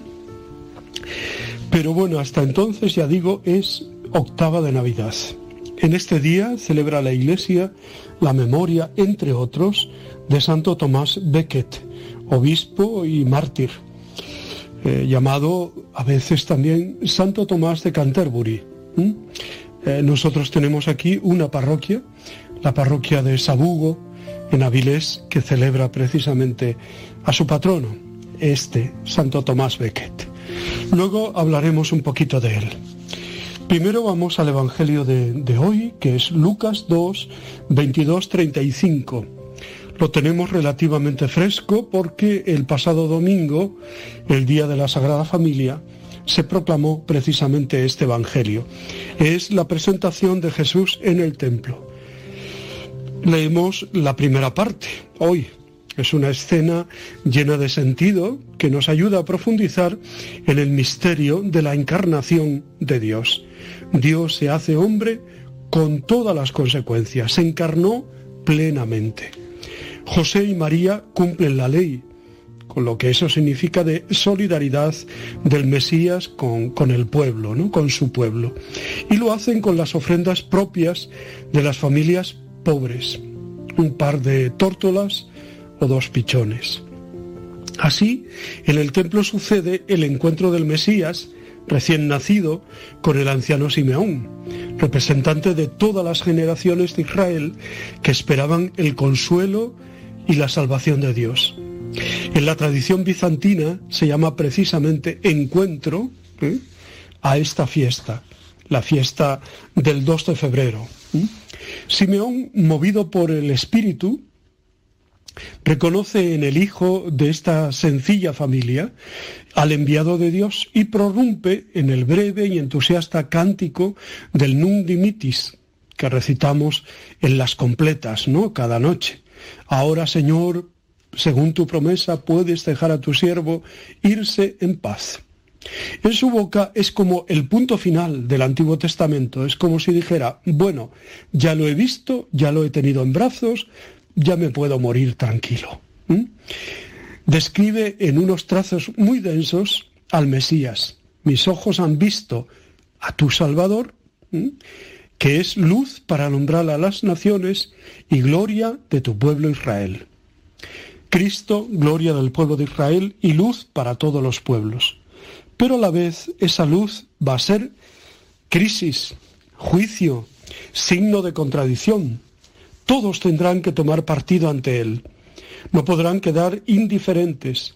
Por eso Simeón anuncia a María, la joven madre, una misión difícil, porque tendrá que participar corredentoramente en el destino de su hijo. Será como una bandera discutida y a ti una espada te traspasará el alma. La presencia de María en este momento al inicio de la vida de Jesús se corresponde también con la escena final, con María al pie de la cruz, donde muere su hijo, presencia y cercanía de la Madre a la misión salvadora de Cristo Jesús. En la presentación en el templo sonriendo y con esperanza, al pie de la cruz, con dolor ¿eh? y pena en su corazón y con esa espada que tantas veces se representa a las dolorosas, ¿no? Viene de aquí, de este signo, ¿no? También el, el Evangelio nos conduce a una Navidad más profunda. El anciano Simeón nos invita con su ejemplo a tener buena vista no me refiero a que tengamos eh, una vista fenomenal, que no necesitemos de oculista, sino a descubrir, movidos por el Espíritu, la presencia de Dios en nuestra vida, o si quieren de otra manera, a ver el paso de Dios cerca de nosotros, en nosotros mismos y en nuestro alrededor. Él la supo discernir en una familia muy sencilla, que no le llamaba la atención, reconoció a Jesús y se llenó de alegría y lo anunció a todos los que le escuchaban. En los mil pequeños detalles de cada día y en las personas que pueden parecer más insignificantes, nos espera la voz de Dios, si sabemos escucharla. Además, Simeón nos dice a nosotros, como se lo dijo a María y a José, que el Mesías es signo de contradicción. Como diría más tarde el mismo Jesús, no vino a traer la paz, sino división y guerra. Su mensaje fue en su tiempo, y lo sigue siendo ahora, una palabra exigente ante la que hay que tomar partido. Y en una misma familia, unos pueden aceptarle y otros no como tenemos experiencia, ¿no? Nosotros somos de los que creemos en Cristo Jesús, de los que celebramos la Navidad como fiesta de gracia y de comunión de vida con Él, pero también debemos ser más claramente hijos de la luz y vivir como Él vivió, no solo de palabra, sino de obras. Hay una expresión muy bonita en, en el texto, ¿no? Que dice que bendijo a Dios a lo largo del día, los judíos tenían la costumbre de pronunciar eh, varias bendiciones. Los más piadosos, diestros en este hábito ritual, debían sin cesar elevar hacia Dios breves plegarias. Bendito sea Señor, Adonai, eh, bendito seas, ¿eh? mi Señor. Bueno, pues podíamos hacerlo costumbre nuestra ir todo el día y a todas horas que nos acordemos diciendo interiormente, bendito sea Señor. A veces sin mover los labios, sino hacia adentro, ¿eh? Bendito sea Señor, una y otra vez, bendito sea Señor. Y por los que blasfeman, bendito sea Señor. Y por los que están sufriendo, bendito sea Señor. Y eh, continuamente, ¿eh? es un buen hábito. La salvación será fruto del sufrimiento, como dice Simeón, y María participa en él.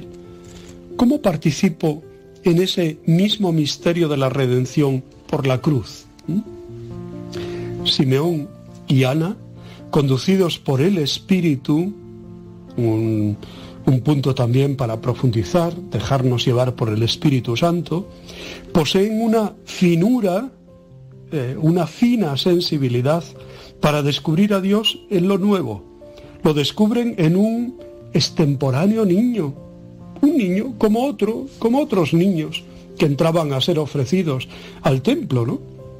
No había un cartel que decía, este es el Mesías, o aquí viene José y María. ¿eh? No, no. En la sencillez, en la humildad lo descubrieron. La iglesia cada día, al final de la jornada, en el rezo de las completas, nos recuerda el himno que, entonó Simeón, como hemos dicho, ¿no? Ahora, Señor, despides a tu siervo en paz, porque mis ojos han visto al Salvador, y lo hace para que nos examinemos cada día antes de irnos a descansar de si hemos estado atentos y hemos visto el paso del Salvador durante el día. Que Simeón nos enseñe a vivir de verdad y con una imbatible, una imbatible esperanza que Dios es Emmanuel, Dios con nosotros y que está cada día con nosotros. Por eso podemos reconocerlo en nuestra cotidianidad, ¿eh? en las cosas pequeñas, ¿eh? cotidianas de cada día. Como decía Teresa de Ávila, entre los pucheros también está Dios ¿eh? en lo que vamos haciendo. Decía al comienzo que hoy la Iglesia celebra la memoria de Santo Tomás Becket, obispo y mártir. Tomás Becket, antiguo canciller del reino, compañero íntimo de Enrique II, una vez obtenida la mitra primacial inglesa de Canterbury, a la cual iba unida la legación papal para Inglaterra como el nuncio de Inglaterra, se convirtió en un sincero paladín de la libertad eclesiástica contra las pretensiones del monarca inglés. Pasó seis años desterrado en Francia. Cuando regresó, el pueblo lo recibió con entusiasmo, pero Becket sabía que su vuelta significaba su muerte. El antiguo caballero sintió como le fallaban las fuerzas cuando Sir, Reginald Fierce Urs, uno de los cuatro asesinos enviados por la corte, quiso alejarlo de la catedral con el fin de no mezclar el sacrilegio con el homicidio. Homicidio que de todos modos hubiera sido sacrilegio. Pero Tomás dejó hacer cuando empezaron a apuñalarlo y murió diciendo, acepto la muerte por el nombre de Jesús y por la Iglesia. El asesinato cometido en la catedral el día de hoy, del año 1170, conmovió a todo el mundo cristiano. Enrique II fue castigado por el Papa eh, con la excomunión personal, que se levantó cuando dio muestras de arrepentimiento. El tercer año después del crimen, Alejandro III canonizó al mártir y al año siguiente Enrique II visitó el sepulcro en calidad de penitente.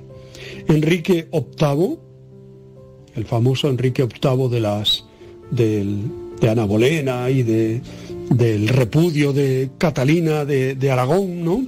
su esposa, y que es el, el que introduce el cisma anglicano, ¿no? pues hizo desaparecer las reliquias. Bueno, pero el testimonio y, el valor y el arrojo de Santo Tomás Becket aquí ha quedado, no solo en la historia, sino también en un signo en la espiritualidad cristiana y además en estas fechas de la octava de la Navidad. Damos gracias a Dios por su testimonio, por su vida y por el legado que con ello nos ha, nos ha venido a todos los cristianos. Os deseo muy buen día, os abrazo y os bendigo en el nombre del Padre, del Hijo y del Espíritu Santo.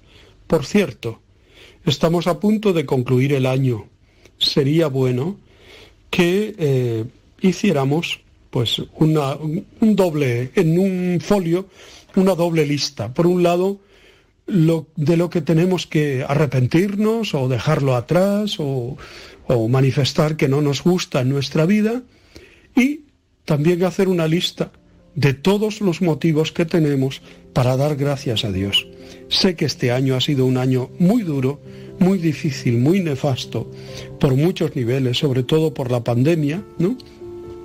Pero es bueno que al llegar el fin de año hagamos esta sencilla revisión para entonar el Te Deum el día 31 y dar gloria a Dios el día 1 con ánimo y espíritu renovado. Os quiero.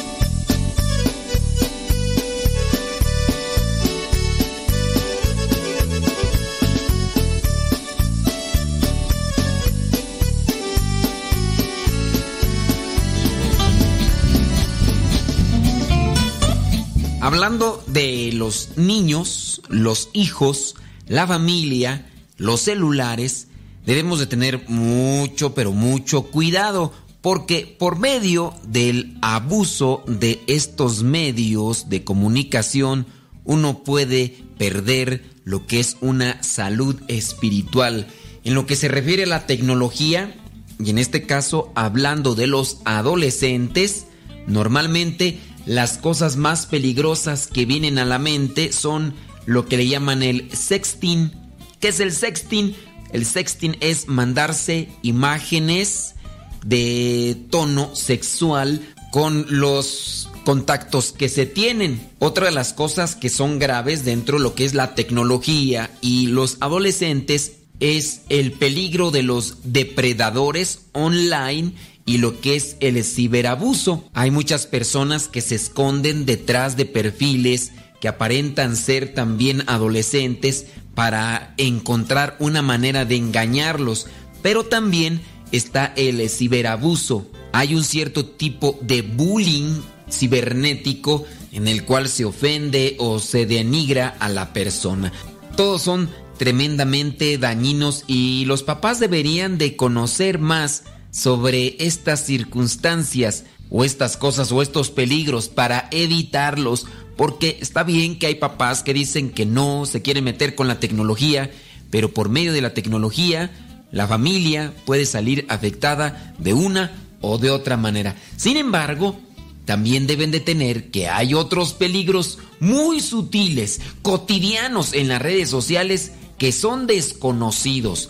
Y si en su caso los papás no están adentrados a la tecnología, los van a ignorar o en su casa a minimizar. Necesitamos pues tener un conocimiento y ayudar a los adolescentes a establecer límites adecuados para que estén a salvo.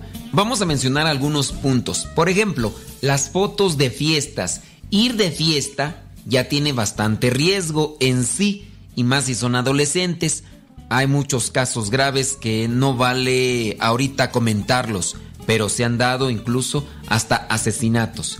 Pero otra cosa es republicar tus actividades, especialmente las ilegales, para que las vean tus amigos, algunos familiares, algunos enemigos y futuros contratantes. Los adolescentes en ocasiones no piensan, no razonan, no son conscientes, en muchos de los casos hasta que no reciben un llamado de atención. Pero hay tres preguntas que plantearles a los chamacos antes de que publiquen algo para hacerles conciencia.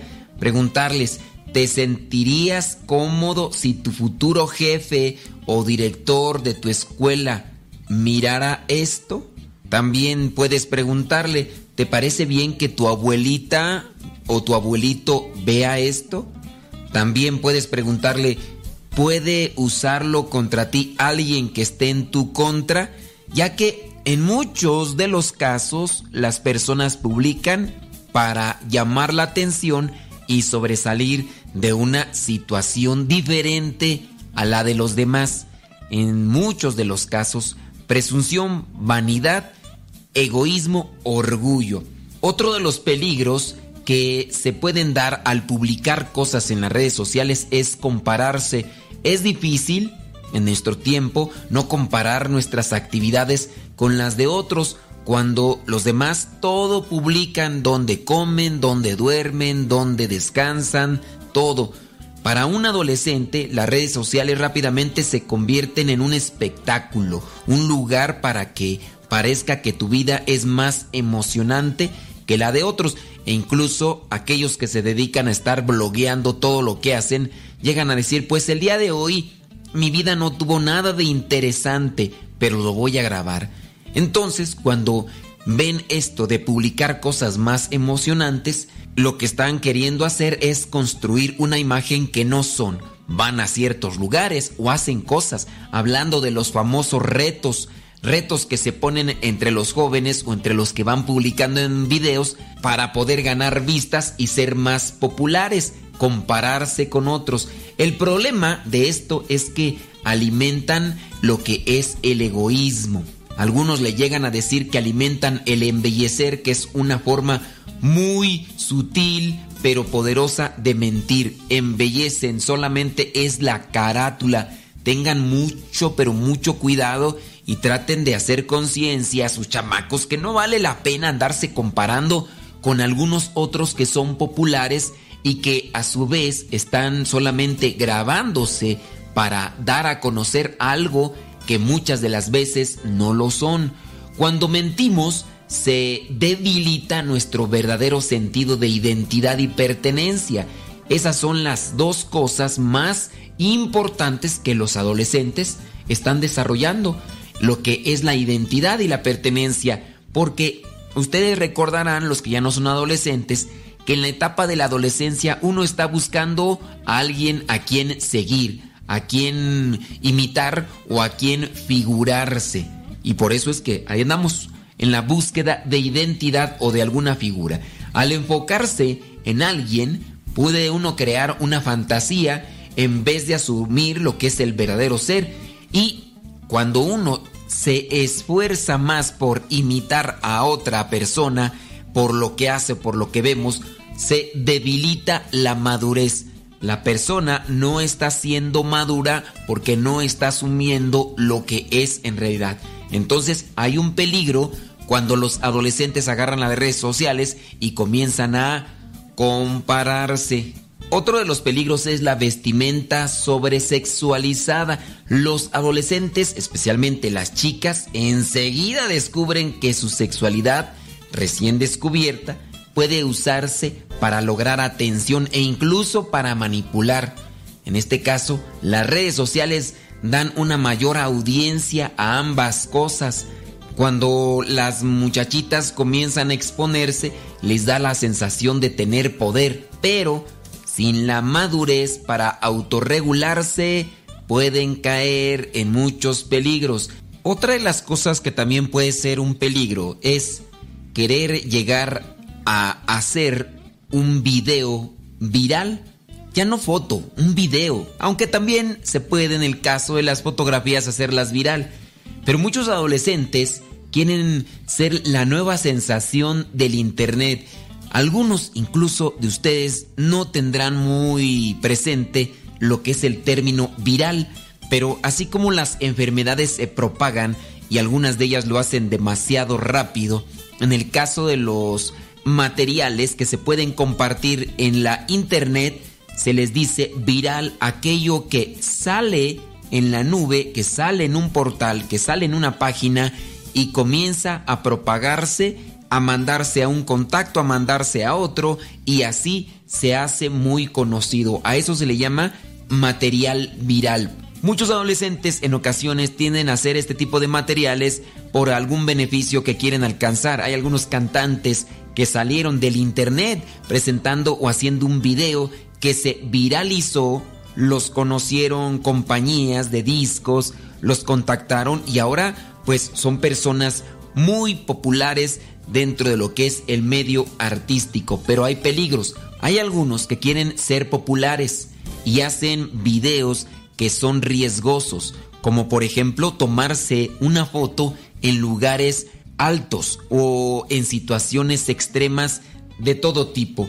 Así que tienen que estar atentos de las ideas y objetivos o planes o proyectos que tienen sus hijos con respecto a las redes sociales. Número 5, y terminaríamos con esto, humillar a otros públicamente. Esa es otra de las cosas por las cuales los adolescentes tienden a querer ser populares, a hacer bromas bastante pesadas y en ocasiones pueden ser lamentables. Pongan pues atención de lo que hacen sus jóvenes cuando se están grabando en video o están queriendo hacer algo para subirlo, publicarlo. Puede ser que sus intenciones sean estas y que quizá a lo mejor no es como en el caso del sexting o en el caso de estar publicando imágenes para conquistar a otra persona y puedan caer en las redes de los depravadores sexuales que se esconden en el Internet. Un simple error, un lapsus en un juicio moral rápidamente pueden convertirse en una vida arruinada. Si los papás no tienen mucho conocimiento de esto, más vale que se dediquen a conocer para que eviten problemas familiares y no se afecte lo que es esa salud espiritual que todos debemos de cuidar.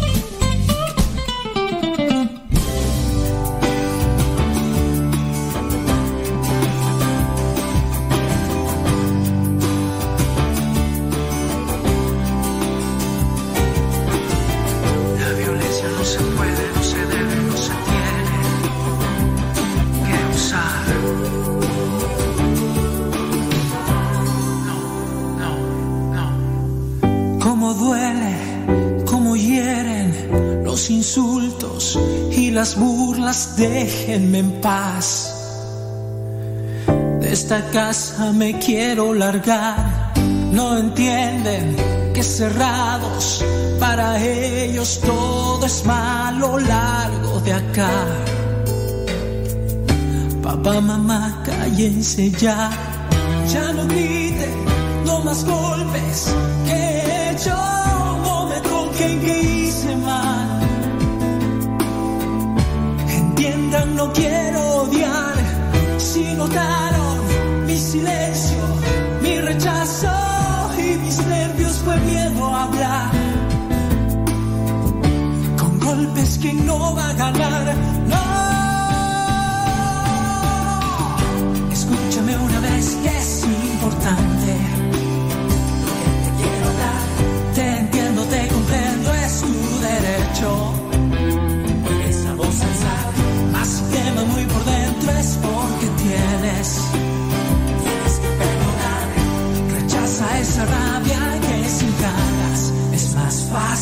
fácil tu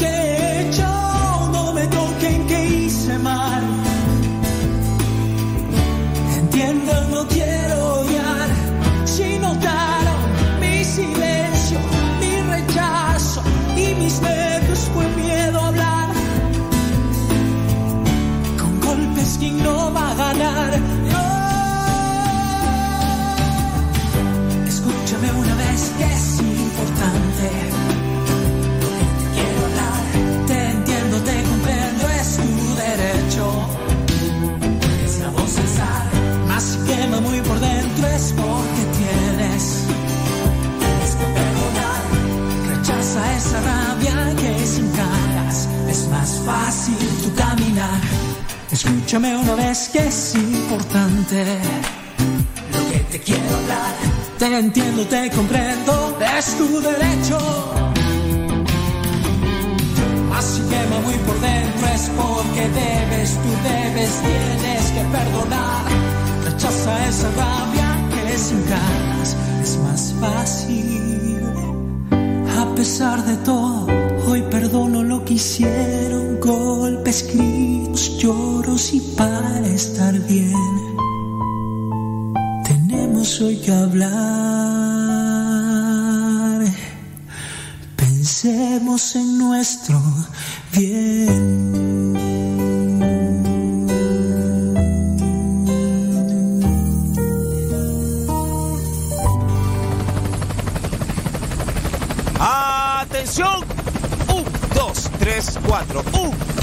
3, 4. 1, 2, 3, 4. Yo estoy loco con mi Dios. Yo estoy loco con mi Dios. Él me da la salvación.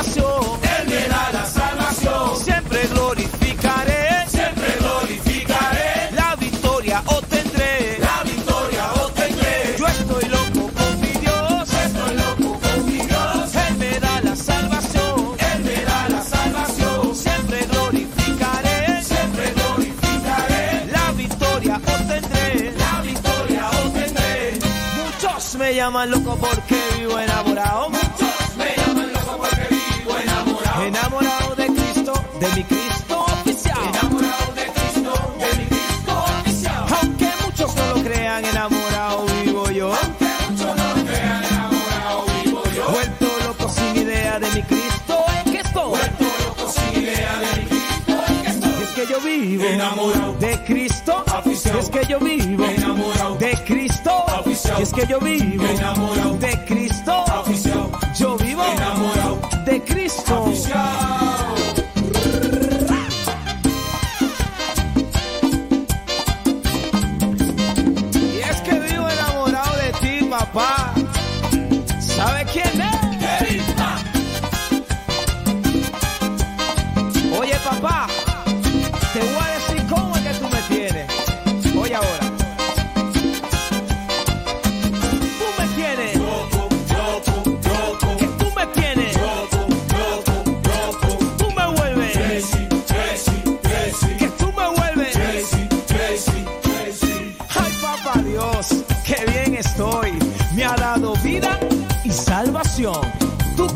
Enviaste a Jesucristo por el pecado de esta nación.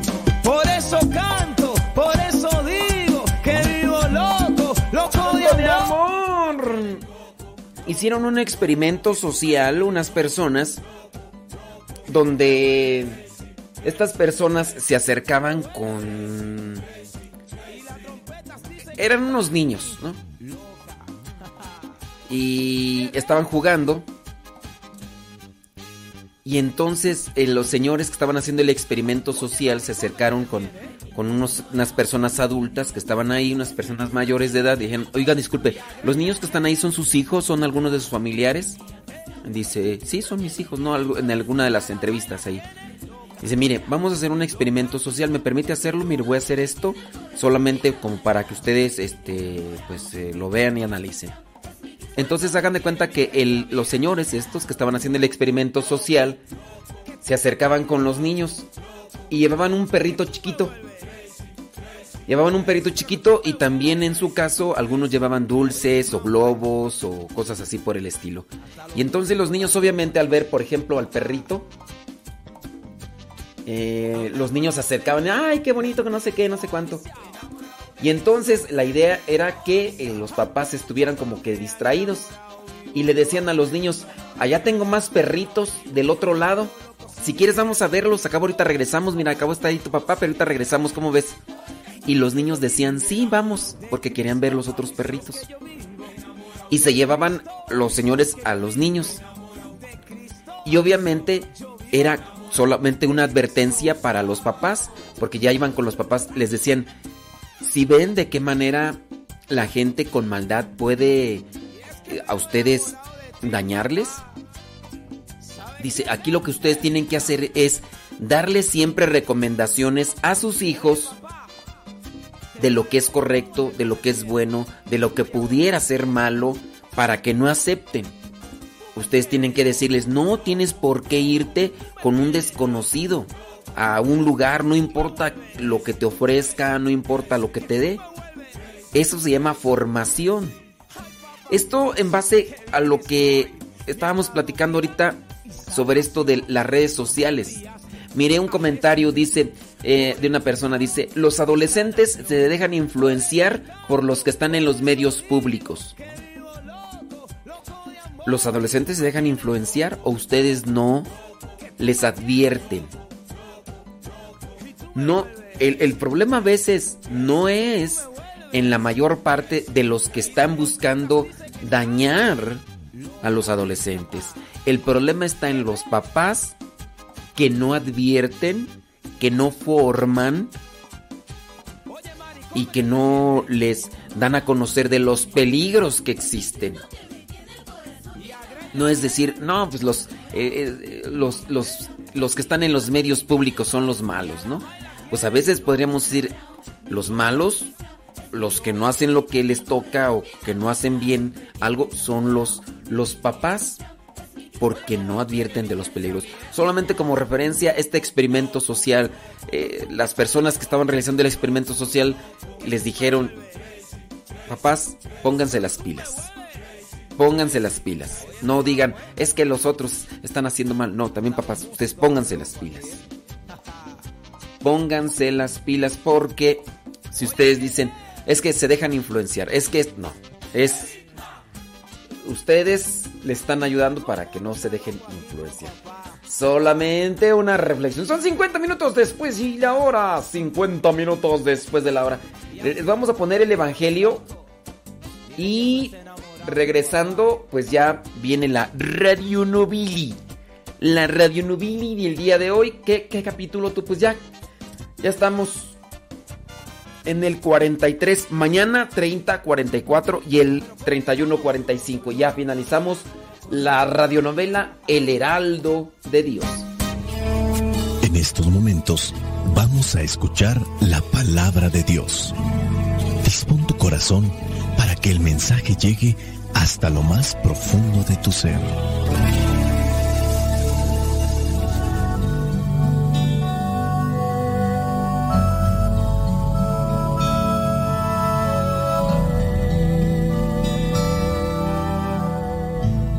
El Evangelio que la iglesia nos presenta para el día de hoy corresponde a Lucas capítulo 2 versículos del 22 al 35. Dice así, cuando se cumplieron los días en que ellos debían purificarse según la ley de Moisés, llevaron al niño a Jerusalén para presentárselo al Señor.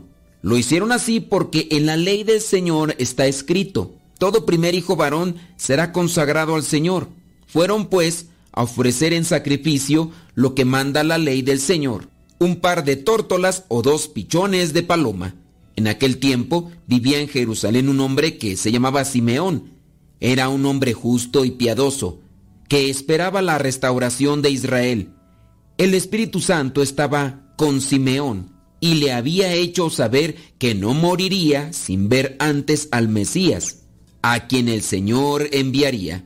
Guiado por el Espíritu Santo, Simeón fue al templo y cuando los padres del niño Jesús lo llevaron también a él para cumplir con lo que la ley ordenaba, Simeón lo tomó en brazos y alabó a Dios diciendo, Ahora Señor, tu promesa está cumplida, puedes dejar que tu siervo muera en paz, porque ya he visto la salvación que has comenzado a realizar a la vista de todos los pueblos, la luz que alumbra las naciones y que será la gloria de tu pueblo Israel. El padre y la madre de Jesús se quedaron admirados al oír lo que Simeón decía del niño. Entonces Simeón les dio su bendición y dijo a María, la madre de Jesús, mira, este niño está destinado a hacer que muchos en Israel caigan o se levanten. Él será una señal que muchos rechazarán, a fin de que las intenciones de muchos corazones queden al descubierto. Pero todo esto va a ser para ti como una espada que atraviese tu propia alma. Palabra de Dios. Te alabamos, Señor. Escucha escuchar tu palabra es inicio de fe ti, Señor. Meditar tu palabra es captar tu mensaje de amor. Proclamar tu palabra, Señor, es estar embebido de ti.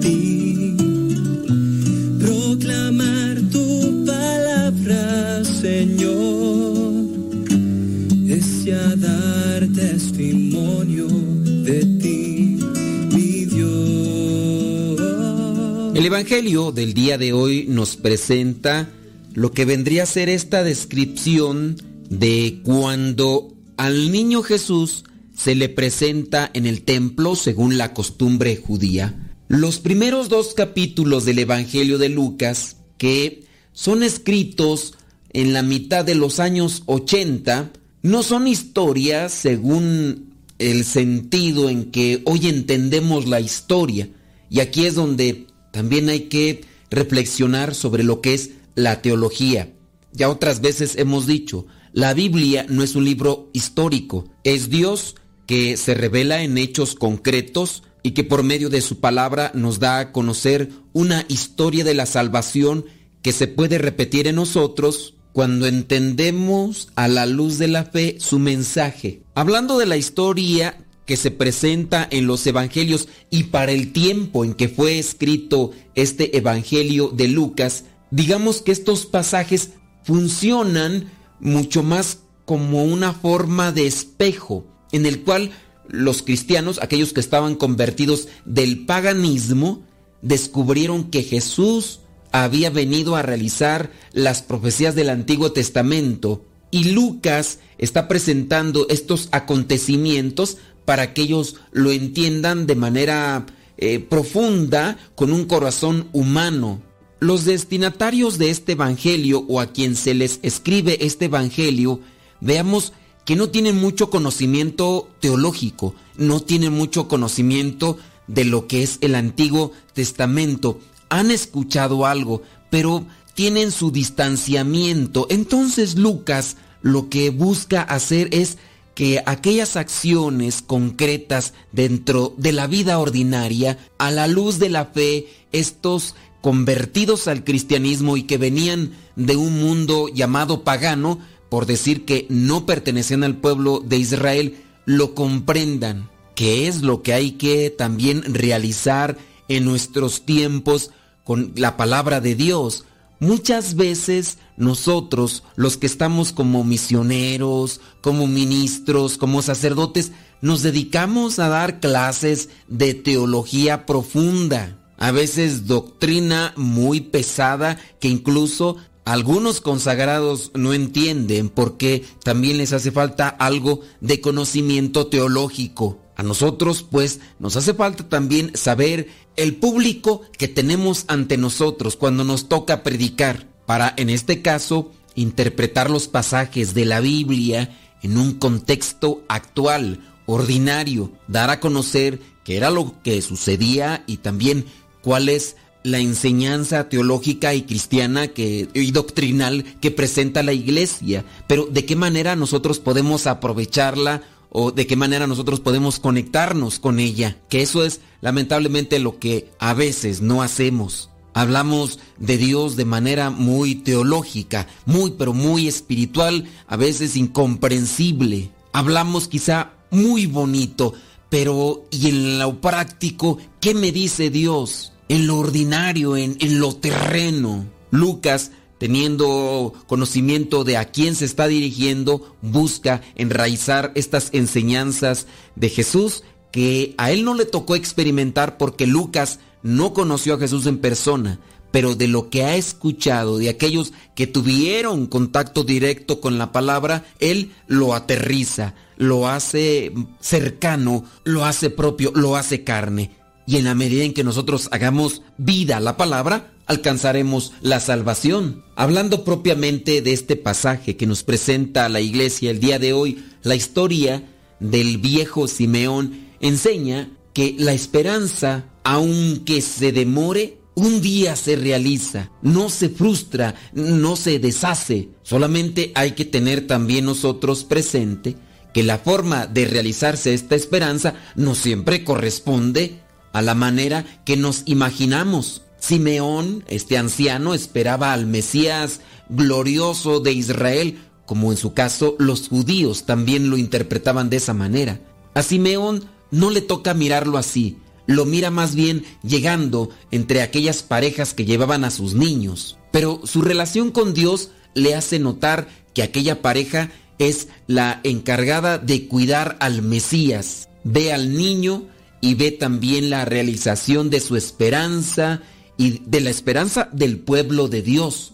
Este hombre anciano pudo ver la manifestación de Dios porque remarca sus virtudes. Dice que era un hombre justo, era un hombre piadoso y esperaba él la restauración al pueblo de Israel. Y el Espíritu Santo estaba con Simeón. ¿Por qué pudo ver la presencia de aquel que venía a rescatar al pueblo, el que tanto se lo había pedido? Pues se menciona que por su relación con Dios, el Espíritu Santo se lo señaló. Le había hecho saber que no moriría sin mirar, sin ver antes al Mesías. A muchos de nosotros nos hace falta tener esa cercanía para saber escuchar su voz. Muchos de los problemas en los que estamos inmersos, ya sean matrimoniales, ya sean económicos, ya sean personales, ya sean incluso espirituales, se deben a esa desconexión que hemos tenido con el Espíritu Santo. Si bien nosotros a veces practicamos o realizamos aquello que nos conecta con Dios, pero nos quedamos en la mera realización. Nos quedamos en el funcionalismo burocrático, en lo, en lo externo. Veamos, por ejemplo, el caso de algunas personas. Vayamos al terreno familiar. ¿no? A lo mejor la señora que realiza rosarios, que participa de retiros, que está conectada mucho con las cosas de Dios, las practica constantemente, pero ha trabajado poco en su interior. Sí, es una práctica externa, pero que tiene que incluso enraizar en su corazón, de manera que cuando llegue su momento, la persona que está muy familiarizada con rezos, con la palabra de Dios, tendrá que poner en práctica paciencia, tendrá que poner en práctica la esperanza, tendrá que poner en práctica el silencio. Y es ahí donde se notará la fuerza que se pudo haber adquirido con las oraciones si es que en verdad las estamos haciendo a conciencia el esposo reclama, el esposo reprocha y la señora se pone al mismo nivel, al tú por tú. Y es ahí donde tiene la oportunidad o tenemos la oportunidad de practicar nuestra vida espiritual. Si yo estoy conectado con Dios, tengo que tener esperanza, tengo que tener paciencia. Y en base a esto sería guardar silencio. Nuestra relación con Dios, pues, se debe de manifestar en actos concretos. Simeón dice que fue guiado por el Espíritu Santo al templo. Versículo 27 dice, guiado por el Espíritu Santo, Simeón fue al templo y cuando los padres del niño Jesús lo llevaron también a él para cumplir con lo que la ley ordenaba, Simeón lo tomó en brazos y alabó a Dios diciendo, tuvo paciencia, tuvo esperanza, la practicó, no solamente es algo que retenía en su consciente, en su, en su mente, es algo que puso en práctica y obtuvo obviamente su recompensa. Creo que también a esto nos llama la palabra de Dios el día de hoy, a poner en práctica lo que creemos, lo que guardamos en nuestro corazón. Decimos por ahí esa frase, los tiempos de Dios son perfectos Solamente hay que conectar nuestro tiempo con el de Dios y saber esperar. No hay que precipitarse, no hay que dejarse llevar por el frenesí, dejarse llevar por los impulsos, por el arrebato. Ya lo habíamos reflexionado antes con Herodes al mirar la actitud de un hombre que no pudo controlar sus emociones, sus impulsos, sus arrebatos. Hoy el Evangelio nos presenta a un hombre que supo esperar el tiempo de Dios, le pidió algo a Dios y Dios se lo concedió. ¿Qué es lo que le pides a Dios el día de hoy? ¿Qué es lo que le pides para ti o le pides para tu familia o para tu matrimonio? ¿Será que tienes que esperar? ¿Será que tenemos que esperar el tiempo de Dios, pero esperar con la paciencia de Dios? ¿Será que también tenemos que guardar silencio al modo de Dios? Pongámonos ante la presencia del Señor. Señor, dame un corazón humilde y confiado, como el de Simeón, como el de Ana, como el de la Virgen María.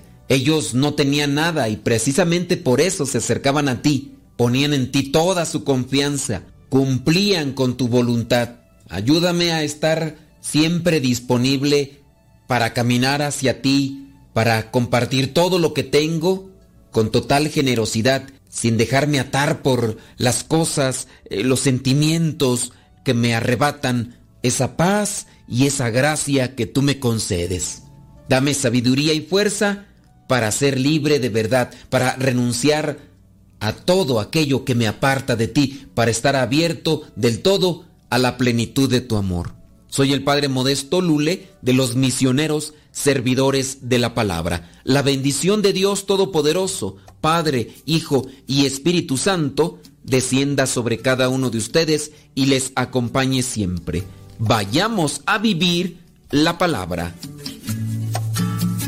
Lámpara es tu palabra para mis pasos, luz en mi sendero. Lámpara es tu palabra para mis pasos, luz en mi sendero. Luz, tu palabra es la luz. Luz, tu palabra es la luz. Yo guardaré. Gracias. Qué detalle. Por ahí hay una persona que dice que... mm, Dice, soy seguidora y comparto con más de 100 hermanos el Evangelio. Muchas gracias a la persona ahí que, que nos hace ese comentario. Y, y bueno, si, si, la reflexión que hacemos ayuda en algo, gloria a Dios, ¿verdad? Para eso lo hacemos y espero que también la radionovela. Algunos me han dicho, por ejemplo, con la radionovela que les ayuda para meterse en una situación y a lo mejor dentro no olvidarse, sino encontrar una reflexión a partir de la de la imaginación que se puede generar a través de estas radionovelas.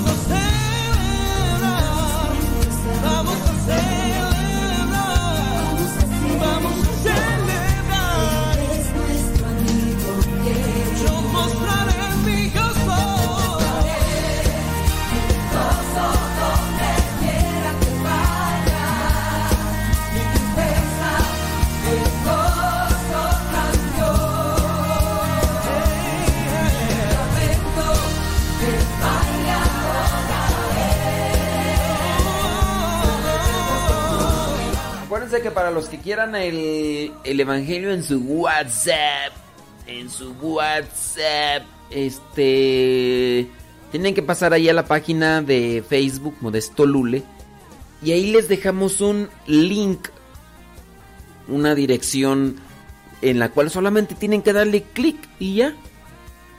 Eh, hay personas que, por ejemplo, le dan clic y me mandan pedir el evangelio y al minuto me bloquean. Porque le dieron ahí por curiosidad. y, y pues ya, ¿no? ¿Quién sabe por qué? Pero por ejemplo, ayer una persona me pide el evangelio, pero inmediatamente me bloquea. Y entonces, al bloquearme, al, al bloquearme, eh, ya no puedo agregarla al grupo del evangelio. Y pues esas son las cosas. Bueno, ya está el capítulo número 43 de la radionovela del día de hoy. Gracias por escucharnos y y vámonos porque porque sí dura más de una hora, entonces pues ahí con perdón, ¿verdad? Vámonos, vámonos, vámonos porque viene Pati Paco también.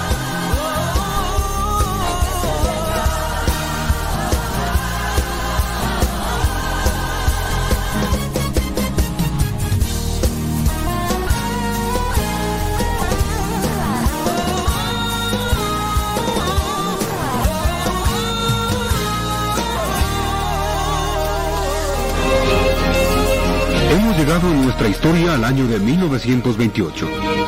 El país, después de la Revolución Juliana, comandada por jóvenes oficiales del ejército, ha entrado en una etapa de reestructuración. Los cuadros del gobierno aspiran a llevar adelante a la patria, tan atrasada por las revoluciones y los levantamientos militares. Bueno, hasta que parece que todo se está organizando, Manuel. Mira, ayer la señora Antonieta me contaba que el doctor Ayora es un verdadero mandatario. Firme en las órdenes y que no deja pasar ninguna inmoralidad en los manejos del Estado.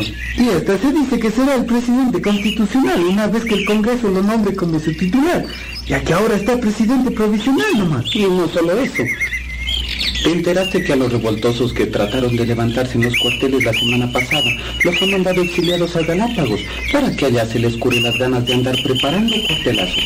Es un hombre recto, que si lo dejan hará mucho bien al país.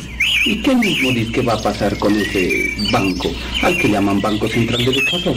Pues va a dirigir todo lo que es moneda y control económico, una cantidad de oficinas que antes no tenía el país, ahora ya las tiene. ¿Oficinas? Mira, hay superintendencia de bancos, dirección de aduanas, contraloría, asesoría, dirección general del tesoro, direcciones de suministro, de ingresos, de presupuesto, de obras públicas, de estancos y dirección general de la aduana y, y otras oficinas más. Vaya, qué cantidad de cosas. Entonces sí va a haber control. ¿Y ya te enteraste que ha muerto otro aviador ecuatoriano de los que estaban entrenando en Italia? Ay, no, ¿y quién es esta vez? Y me dijeron que era el capitán Duarte. Se vino suelo el avión que manejaba. Ay, Dios mío. Hace pocos meses fue el alférez Guarderas y ahora otro. Así la juventud le va a coger miedo a la aviación y nadie va a querer aprender a volar. Mejor es viajar por tierra, de eso no hay duda. Y más ahora que ya Quito se va a comunicar con Ibarra. Imagínate que ves que esta semana se inaugura el tren hasta el 15. Ya podemos ir a visitar a la Virgencita en tren. Y en pocas horas. Eso sí es adelanto, qué caray. ¿Quién lo creyera?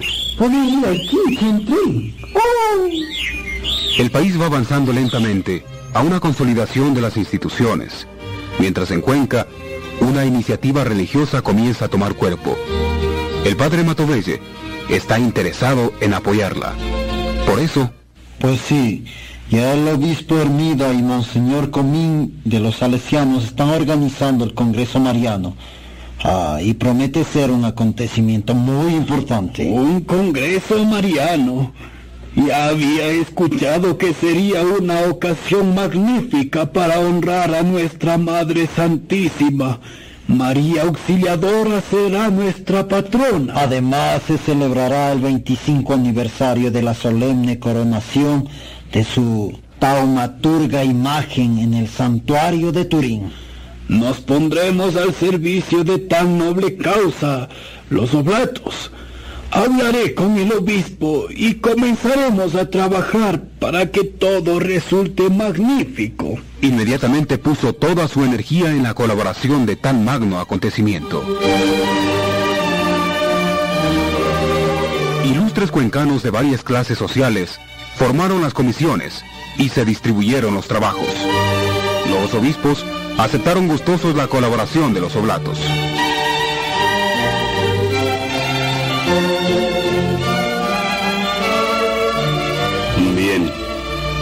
Bien todo lo que usted insinúa, reverencia. Hay que hacer que este Congreso Mariano tenga no solo resonancia nacional, sino también internacional. Ahora quisiera que usted me atienda a esta sugerencia, monseñor. ¿Qué está pensando, padre? Este Congreso debería coronar a la Santísima Virgen más antigua de la ciudad de Cuenca, para que la fe y piedad del pueblo tome nueva vida y una nueva forma de vivir. La Virgen más antigua de Cuenca. Pues sí, no había pensado en ello. Pero ligaríamos así un acontecimiento nacional con la más pura tradición cuencana. ¡Ey! Me alegro que me comprenda, monseñor. La Virgen es la morenica del Rosario, que tiene la más antigua tradición en esta ciudad. Ha aceptado, reverencia. Manifestaré el deseo de la arquidiócesis para que se haga así. Por otra parte, el Congreso deberá proclamar y defender según el sentir de la Iglesia Católica, los dogmas de la Asunción de María en cuerpo y alma al cielo y de su mediación universal. Así es. Debería también propenderse a intensificar la devoción de la Virgen María, tanto en las ciudades como entre los salvajes del oriente ecuatoriano. Así es. Estaré entre los puntos a discutirse. Otro de los puntos será la forma de atender la acción católica en defensa de la religión y preservar al pueblo de la acción herética y sectarista ante todo. Me emociona saber que en Cuenca se va a rendir un tributo tan significativo a la Virgen, así como me siento seguro de que la Madre Celestial aceptará complacida como un triunfo de su realeza los homenajes, aclamaciones y ricas ofrendas de su cuenca querida.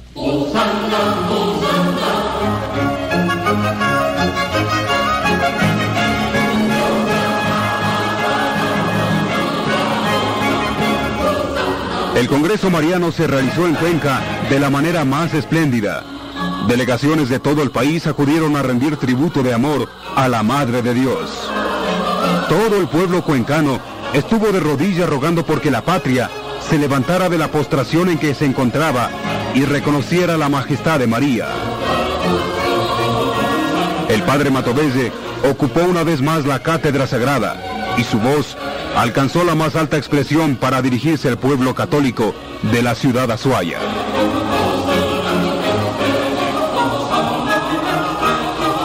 Somos el pueblo de María, el pueblo de su amor y de su corazón, que es la fuente de leche y miel, de la que brotan todos sus afectos.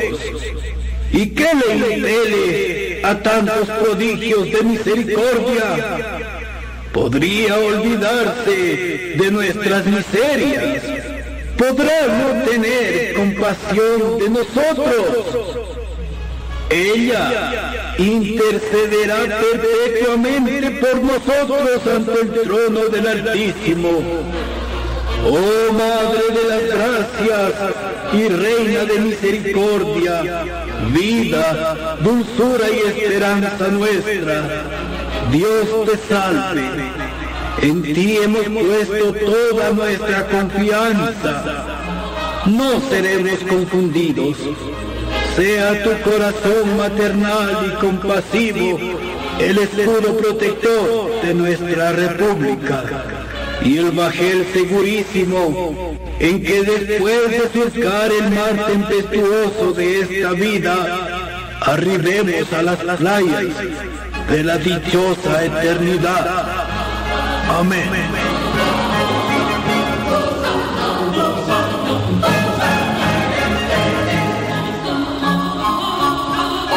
Para Matovelle constituyó un hecho notable el Congreso Mariano. Se sintió muy bien en la organización y realización del mismo. Su gran pasión había sido siempre la veneración que rendía a María. Su salud, por otra parte, estaba seriamente resentida. Una persistente tos le atacaba con frecuencia y el dolor de cabeza y huesos de las piernas le atormentaba sin descanso. En medio de sus dolencias, una noticia le alegró en ese año de 1928.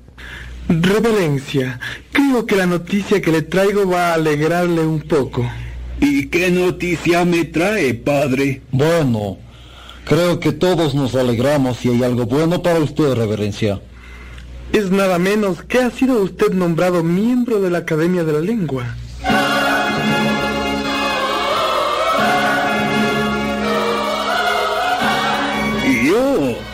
Nombrado miembro del más alto cenáculo de estudiosos y preservadores del idioma. Santo Dios, esa es una distinción que me viene cuando menos la esperaba. No lo esperaba porque usted es humilde, pero es muy justa. La academia ha reconocido al fin que usted ha sido pospuesto y olvidado por la ingratitud de sus compatriotas. Ay, es que tengo ya 76 años. Soy un anciano. He vivido lo suficiente al servicio de mi Dios. Y a esta edad ya no se ambiciona nada más de lo que las glorias humanas puedan ofrecernos. Es un honor para usted, reverencia, y para todos los oblatos. Ay, sí, lo aceptaré en nombre de los oblatos, de estos hombres y mujeres que son una constante oblación de sacrificio y amor a Cristo. Lo aceptaré en nombre de mi congregación. Vaya, nuevamente la tos. Están acabándose los remedios. Sería bueno llamar al doctor esta tarde para que lo visite, padre. Mm, llamar al doctor. A veces me pregunto, ¿para qué? Las dolencias son administradas por Dios para probar nuestra paciencia, nuestras mortificaciones. Pero Dios dice también, cuídate que te cuidaré. Y me cuido, padre. Usted ve, ahora salgo menos a la calle. En casa mismo tengo menos trabajo. Y hasta he descuidado algunas de mis ocupaciones anteriores. No hay que desconocer que a pesar de su estado delicado, ha estado muy ocupado día y noche con las actividades del Congreso. La Santísima Virgen merece todo el sacrificio en el Congreso Mariano. Ella me pagará mis esfuerzos, si en realidad lo merezco. Eh, quisiera hablar mejor de lo que presentaré en mi incorporación a la academia.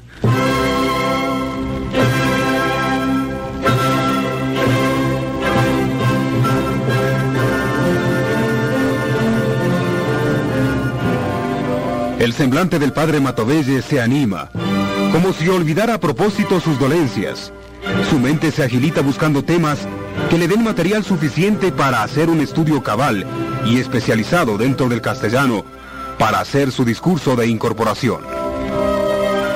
Conoce que los miembros de la academia son personalidades muy reconocidas dentro y fuera del país por su sapiencia y conocimiento del idioma y quiere hacer un discurso de alta categoría cuando sea el día de su investidura. Creo que sería un excelente tema el escribir sobre la importancia y sublime misión del idioma castellano. Sí, es un buen tema, reverencia. ¿Y para cuándo deberá usted hacer su presentación? Eh, no lo sé. Tendré que informarme, tomar un tiempo prudencial para hacer el trabajo académico y luego incorporarme. Me parece verlo ya, reverencia, pronunciando el discurso ante tan selecto como sabio auditorio. Creo que comenzaré así. Ah, llamado al alto honor, sin merecerlo de ser incorporado en vuestra ilustre y renombrada institución. Es de mi deber dirigiros la palabra y juzgo que ningún tema es más a propósito para ocupar vuestra atención que el del magnífico idioma castellano, acerca del cual deben versar vuestras labores, hacer un breve elogio de la lengua. He aquí el fin y asunto de este discurso. No debe cansarse, padre. La agitación le hace toser. Eh, sí, eh, no me siento muy bien. Y usted decía que sería bueno llamar al doctor. Creo que debe hacerlo, padre. Yo me encargaré de todo. Usted no se mueva, quédese quieto. Eh, sí, quieto. Seguiré pensando en el discurso que podré dar el día de mi incorporación a la academia, si es que Dios me da tiempo para hacerlo.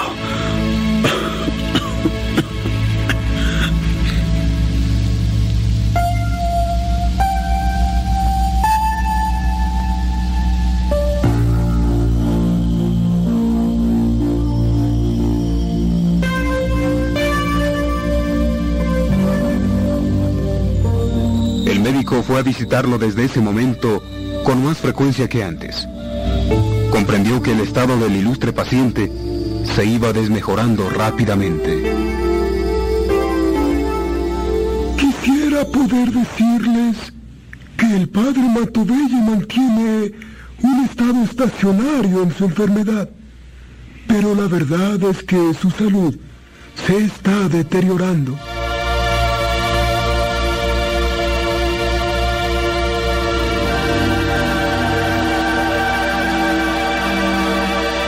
Comprendido así. Lo cuidamos, lo vigilamos. Vigilamos su alimentación, su trabajo.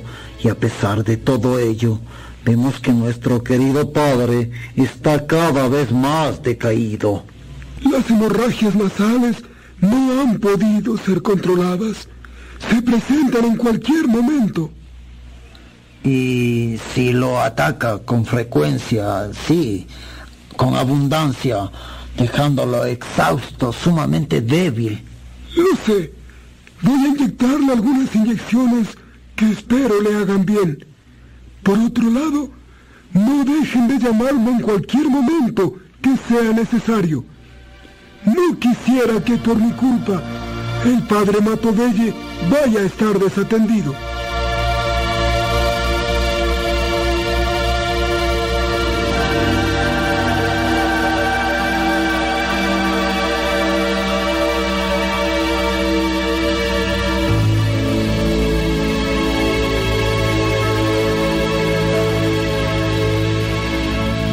Los días posteriores fueron más tranquilos. No le fue permitido levantarse de la cama, pero en ella permaneció escribiendo el discurso de la academia, meditando sobre los evangelios y rezando.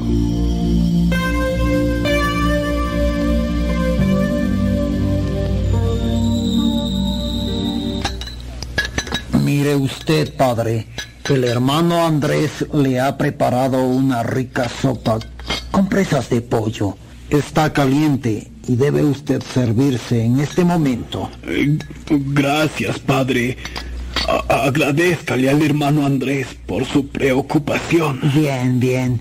Aleje un poco sus papeles, reverencia, y sírvase antes de que se enfríe. Ay, sí. Es que siempre es bueno un plato de sopa caliente. Pero mientras yo como, usted quiere leerme lo que he escrito para la academia. Oh, sí, encantado. Me agrada ver cómo avanza su trabajo.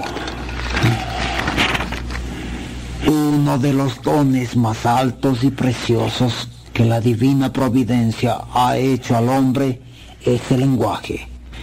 Encerrar en sonidos materiales que por sí mismos no tienen valor ni significación alguna las concepciones más abstractas y sublimes de la inteligencia. Esto es algo como una imagen remota de la encarnación.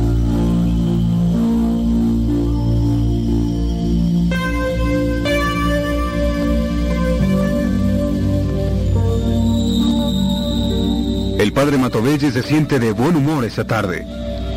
El reposo obligado ha obrado en benéfica acción. Ha terminado su sopa especial y permanece tranquilo, escuchando al sacerdote oblato que continúa leyéndole parte del discurso. Magnífico idioma castellano, uno de los más hermosos, si no es acaso el primero. En las lenguas romanas, armonioso, sonoro, ostentando la grandeza y majestad de su origen, y esmaltado con joyas de exquisito gusto oriental, por todo lo cual se atribuye a Carlos V la significativa frase de que si los demás idiomas se han hecho para hablar con los hombres, el castellano se ha formado para hablar con Dios.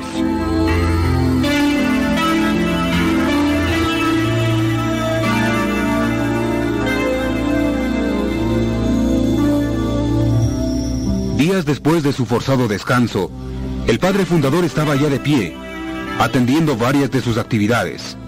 La economía de la casa, el arreglo del templo, las confesiones de los fieles. El mes de María en el templo de la Merced fue una de sus preocupaciones constantes en esos días.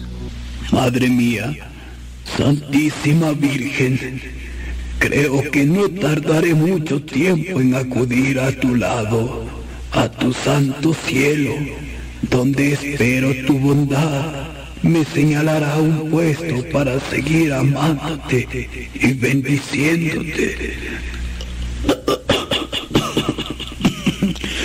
Sí, Virgencita mía, mi tiempo se está terminando.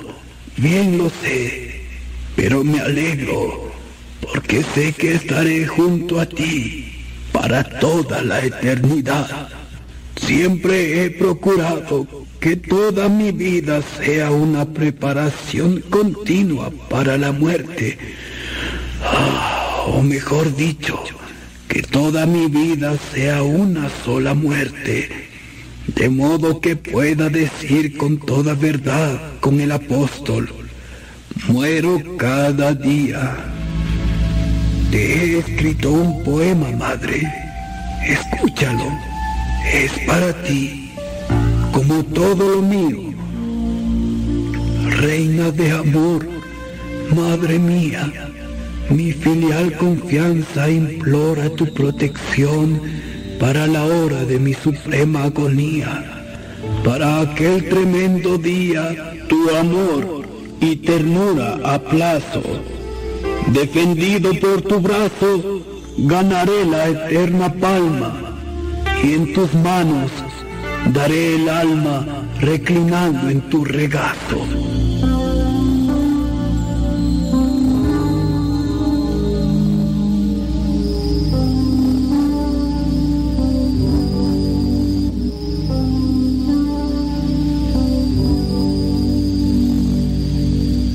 Días siguientes fueron apacibles, pero la fiebre comenzó a atacarlo.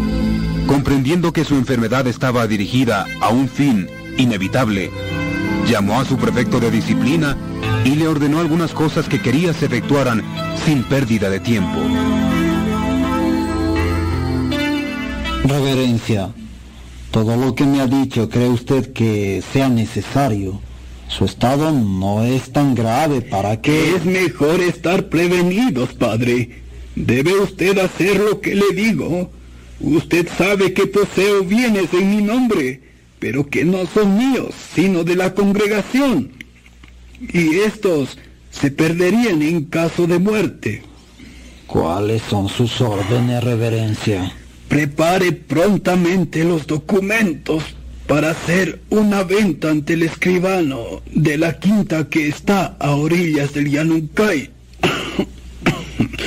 Las beneficiadas serán las hermanas Oblatas, Juana Cabrera, Rosa de Jesús Morales y Guadalupe Durán. Tomaré nota para hacer las cosas tal como usted desea. Aunque me parece que estamos exagerando las cosas. Yo no lo creo así, padre. Y es posible que el tiempo me dé la razón. Quiero asimismo que se venda esa propiedad de cuadra y media, ubicada en la calle del Calvario, del Cantón Paute. También a la comunidad de las Oblatas, a un precio simbólico de tres mil sucres. Bien. Bien, reverencia, así lo haré. Respetaremos su voluntad. Gracias, padre. Usted sabe que hay que salvar esos bienes de la voracidad del fisco. Dado mi nacimiento ilegítimo, cuando yo muera, el heredero sería el gobierno. Así es, reverencia. Pero me causa mucho pesar escucharlo hablar de esa manera. Parece una despedida me causa dolor. Comprendo su dolor, padre, porque conozco su sensibilidad y el gran afecto que me ha demostrado siempre. Pero todo esto es para bien de la comunidad y nada más. No quisiera que eso sucediera nunca, padre. No logro comprender cómo será nuestra vida en el convento si usted llegará a faltarnos, Padre. No hay que desesperarse. Eh, con fe en Dios, todo será resuelto para bien de los oblatos. Las hermanas oblatas que se quedarán con los bienes señalados. Y si por cualquier causa, y Dios no lo permita, llegara a desaparecer la congregación de padres oblatos, estos quedarían protegidos por las hermanas. Mañana mismo visitaré al notario para que prepare los documentos.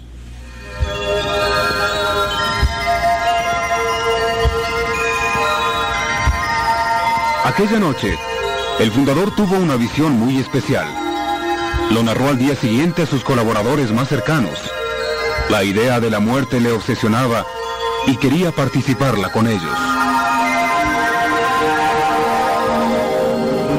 Parecía que estaba aquí, en este mismo cuarto, y me veía a mí mismo, echado en la cama, pero no podía moverme y simplemente era espectador de los que entraban y salían.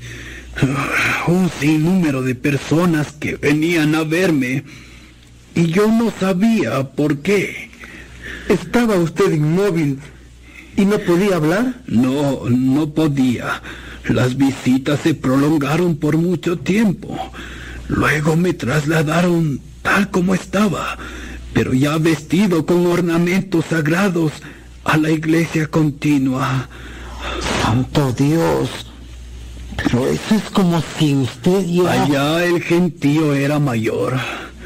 Y yo no podía darme cuenta de lo que pasaba. Ni podía... ni podía preguntárselo a nadie.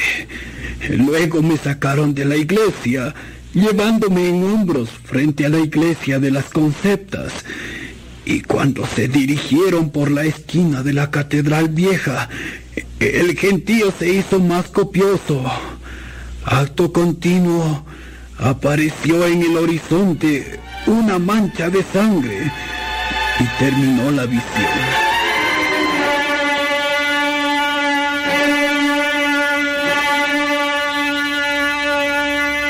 Los dos sacerdotes que lo escuchan se quedan petrificados al terminar la narración el fundador.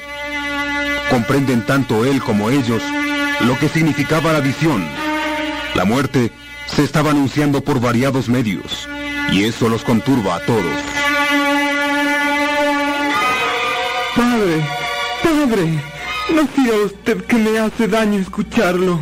El Señor me está avisando de lo que va a suceder para que me encuentre preparado.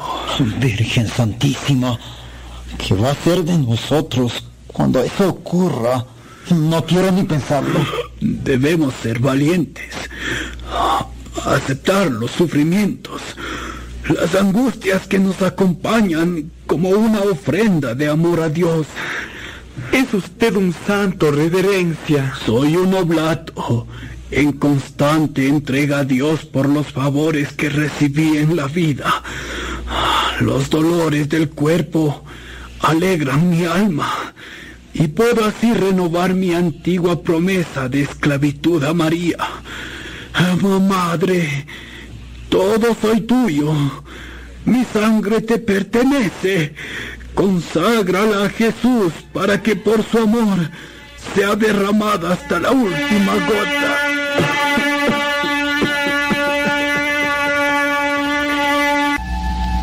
La salud del padre Matovelle comenzó a agravarse excesivamente. Frecuentes hemorragias nasales lo mantenían postrado en su lecho. Con todo, en cuanto se sentía restablecido, el fundador volvía a retomar su actitud habitual, aunque menguada y más que todo, controlada por los padres oblatos, que no le permitían agitarse ni iniciar nuevos trabajos.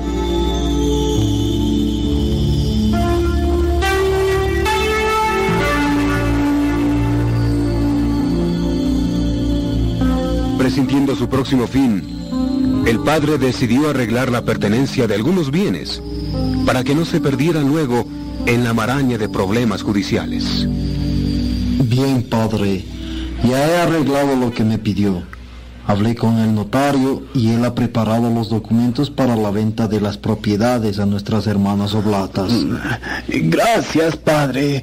Muchas gracias. No sabe lo contento que eso me pone. Y no es una gestión inútil, no.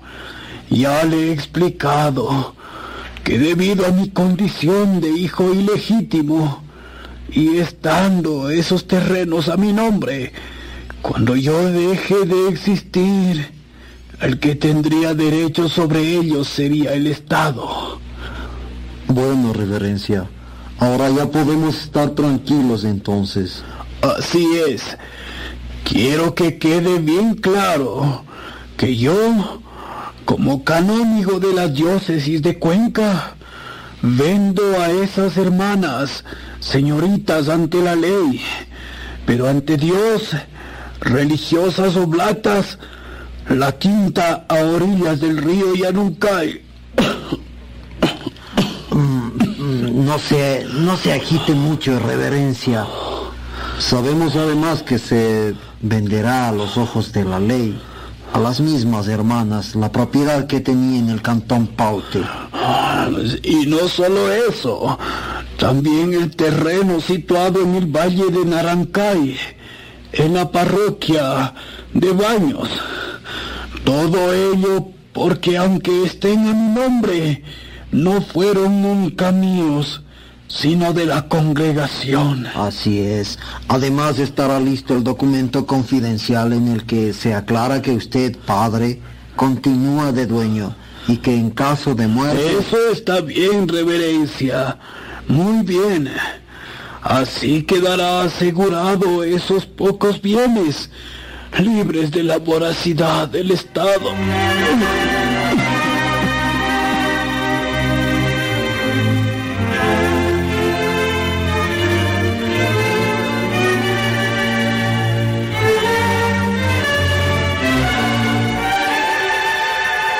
Aquella misma tarde, el fundador sufrió una recaída gravísima que puso en febril actividad y en grandes temores a los oblatos. La hemorragia fue violenta. El médico acudió presuroso y logró controlarla, pero el padre quedó sumamente débil. Uh, menos mal que parece que hemos logrado salvarlo esta vez, aunque no sé si tengamos tanta suerte en la próxima. Ah, ya está amaneciendo, doctor. Nos hemos mantenido de pie desde ayer a la tarde, durante la noche y esta madrugada. Así es. Ha sido una jornada muy larga.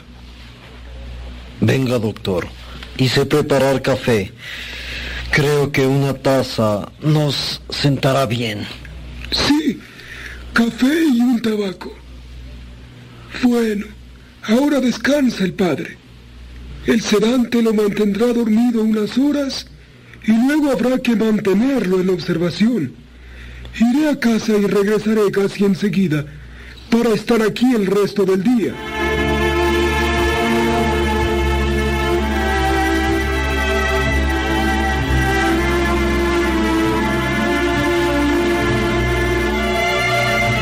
El reposo le hizo bien.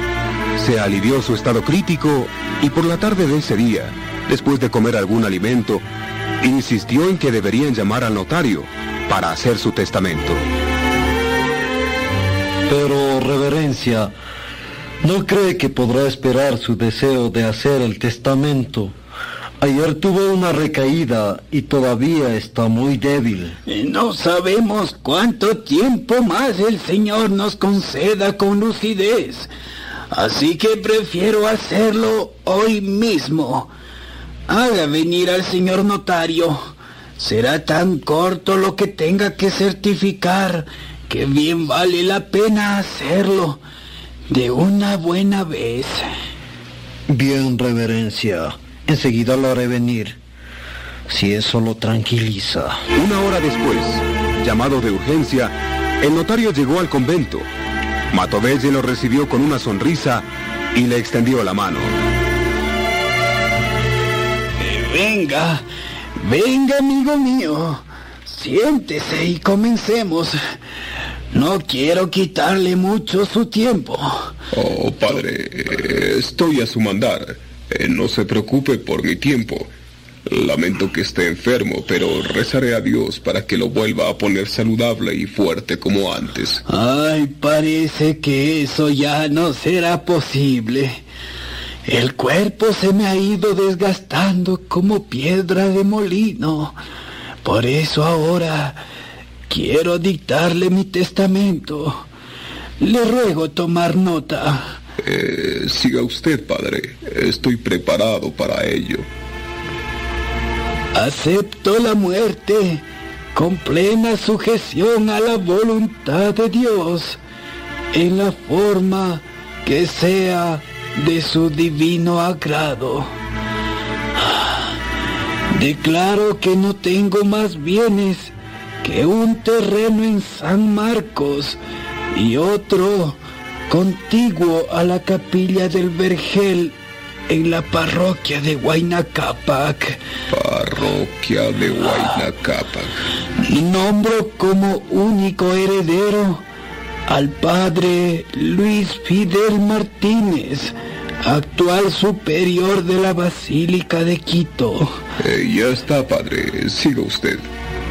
Quiero que se distribuyan pequeñas sumas de dinero en favor de los sirvientes de esta casa, que tan fieles han sido conmigo. Asimismo, dejo algunos dineros, escasos lamentablemente, para que sean distribuidos entre los pobres que concurren los miércoles a la portería de la Merced. De la Merced. Eh, siga usted, padre. Mi albacea será el señor Antonio Ávila Maldonado, mi pariente por vía materna. Quiero que se me entierre con los pobres en el cementerio común, en una fosa de algunos metros de profundidad. Quiero que mis funerales sean modestos, sin coronas ni elogio fúnebre. Bien, bien. Eso es todo, señor notario. Bien. Ya le había dicho yo que sería poco el tiempo que le molestaría.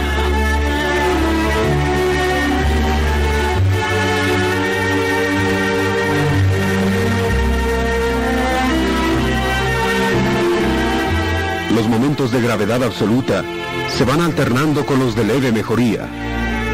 Todo eso mantiene a los oblatos en su casa central, así como en las casas de provincia, inquietos, pendientes de lo que puede pasar de un momento a otro. Todos lo saben, lo presienten, aunque nadie se arriesga a comentar abiertamente. En la casa principal de Cuenca hay un silencio que todo lo contagia. Las personas andan despacio, como temiendo perturbar el descanso del fundador. La habitación del padre Matovelle es extremadamente modesta, dividida en un pequeño estudio y un gabinete dormitorio, pequeño y humilde. Un gran crucifijo pende de una pared y a sus pies una imagen de la Virgen Dolorosa descansa sobre una mesa escritorio. Cuadros piadosos, poco mobiliario y un lecho simple donde descansa las pocas horas que dedica al sueño.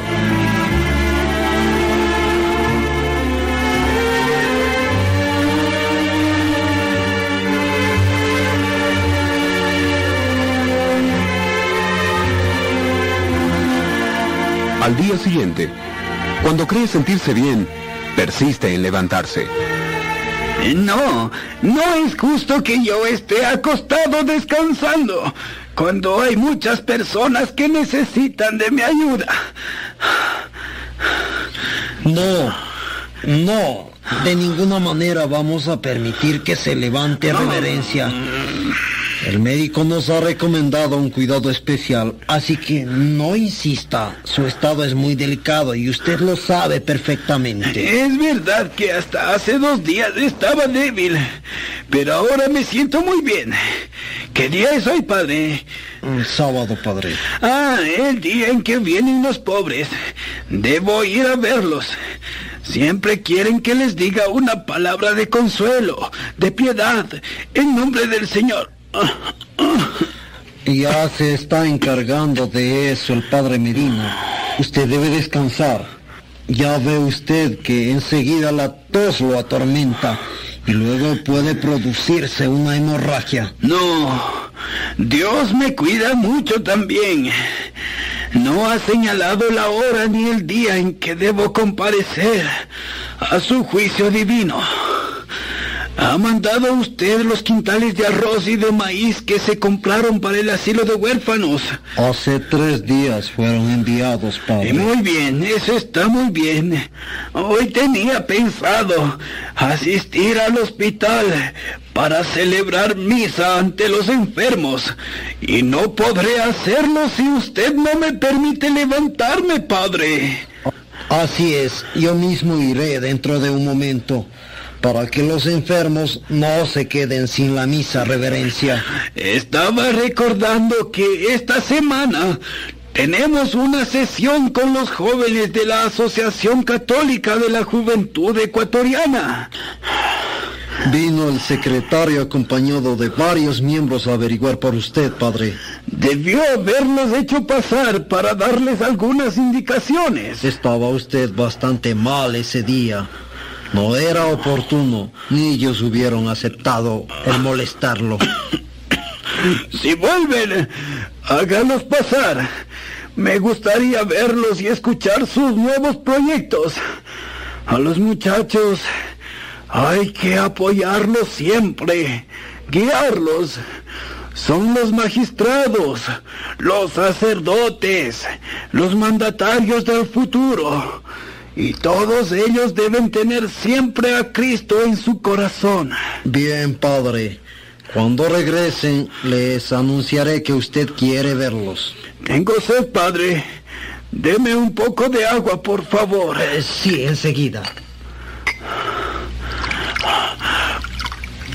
Ay, ay, qué fresca, Qué agradable beber el agua que Dios nos da en sus fuentes para calmar nuestra sed. Bendito sea Dios y bendita su Santísima Madre.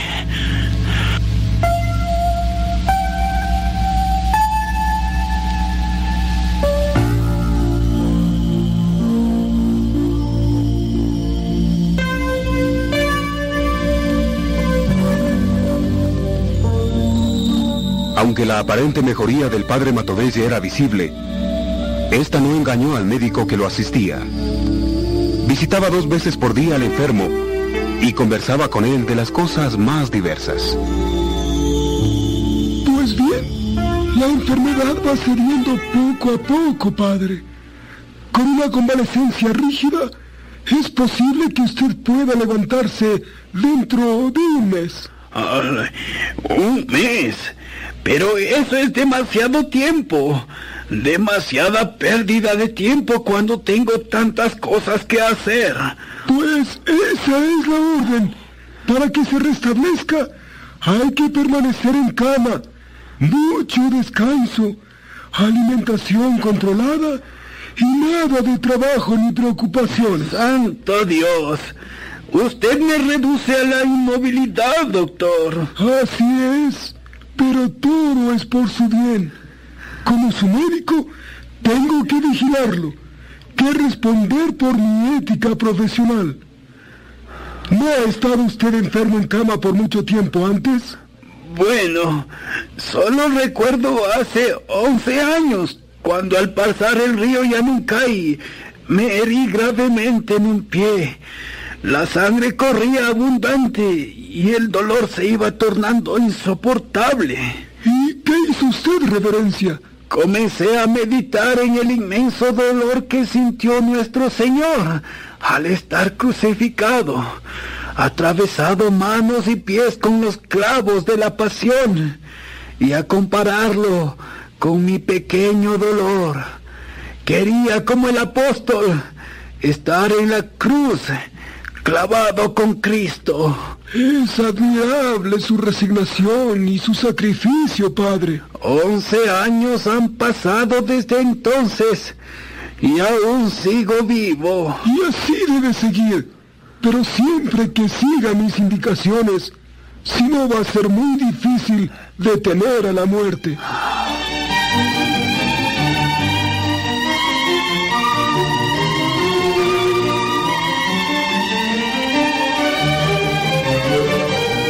Los días siguieron pasando lentamente. El verano estaba en su apogeo y comenzó a levantarse dentro de la habitación. La constante vigilancia de sus hermanos oblatos no le permitían hacer ningún esfuerzo, ni abusar de sus débiles fuerzas. Con todo, insistió en salir un momento al jardín y gozar del viento agradable de la mañana. Es tiempo ya. Levántate. Despierta. Ecuador, patria mía, ante el ejemplo con que tanta nación, herida o muerta, te aconseja seguir la senda cierta, que de gloria y ventura guía al tiempo. Su medicina reverencia. Gracias, padre. ¿Qué estaba leyendo? Alcancé a oír algo sobre la patria. Es un poema mío que escribí hace algún tiempo y que hoy volví a encontrarlo entre esos papeles. Escuche usted cómo termina. Abrázate a la cruz, patria querida, del cristiano a la enseña bendecida. Abrázate a la cruz con el lazo estrecho. Abrázate al seguro de la vida o clava la magnánima en tu pecho. Hermoso poema, reverencia. Hermoso también recordar hechos que sucedieron en otro tiempo. Por ejemplo, a veces creo que usted recordará todo ese tiempo en que tuvo que escapar de la violencia, de los liberales que también habían tomado Cuenca y lo buscaban para apresarlo. Realmente me buscaban para matarme. Esa era la orden del general Franco. Por eso tuve que huir para salvar mi vida. Una verdadera odisea. ¿Cuánto se hubiera perdido si usted hubiera caído víctima de esos asesinos? Pero el Señor me tenía destinado para hacer algo por su obra. Y por eso no permitió que cayera en manos de los sicarios. ¿Cuántos años han pasado desde esa fecha? Yo era joven todavía. Tenía muchos arrestos. Había estado en varios congresos nacionales y había hecho valer los derechos cristianos. Todo el país lo reconoce así, padre. Lo señalan como un apóstol de la Eucaristía, de la devoción a la Virgen y al Sagrado Corazón de Jesús. Eso es lo que lamentaré toda mi vida, el no haber tenido tiempo para trabajar hasta el final, hasta ver terminada la máxima obra de la Basílica del Voto Nacional. Pero el Señor solo me había señalado de tarea el comenzar el templo para que otros oblatos, otros corazones, vengan a latir en la misma sinfonía de amor y a continuar la construcción del mayor templo del país. Ha sido su vida todo un ejemplo para nosotros, un verdadero padre, un fundador, eh, un guía sin tacha ni defecto. No, hermano, no, nada de eso. Estoy cargado de defectos, de intemperancias, de egoísmos. Por eso le pido a Dios que me perdone y me reciba en su seno, a pesar de mis pecados.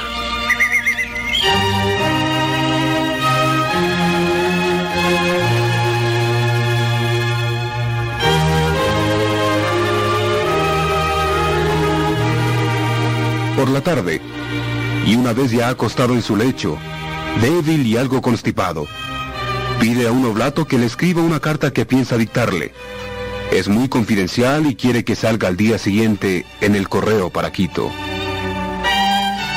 Puede usted comenzar, estoy listo para escribir. Es una carta para el padre Luis Fidel Martínez en Quito.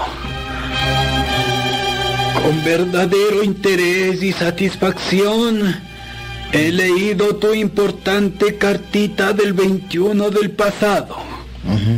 Te agradezco efusivamente por la ardua labor en que has emprendido de consolidar nuestro instituto. Nuestro instituto. Ciertamente, este es el mejor obsequio que podías ofrecerme para las bodas de oro de mi ordenación y mi primera misa.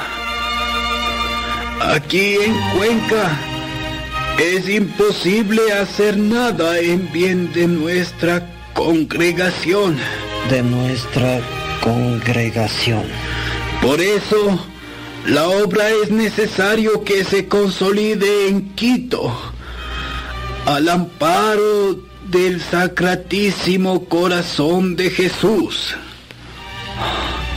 Aquí en Cuenca he puesto en cabeza de las oblatas los pocos bienes que tenemos y que al morir yo los venderás tú mismo, como que eres mi único heredero. Heredero. Con esa plata aumentarás los fondos de la casa en Quito. Durante mi vida no quiero venderlos, pues no sé lo que el porvenir nos reserva. Nos reserva. Punto. Encomiéndame al divino corazón y créeme siempre en su amor, tu afectuosísimo Padre.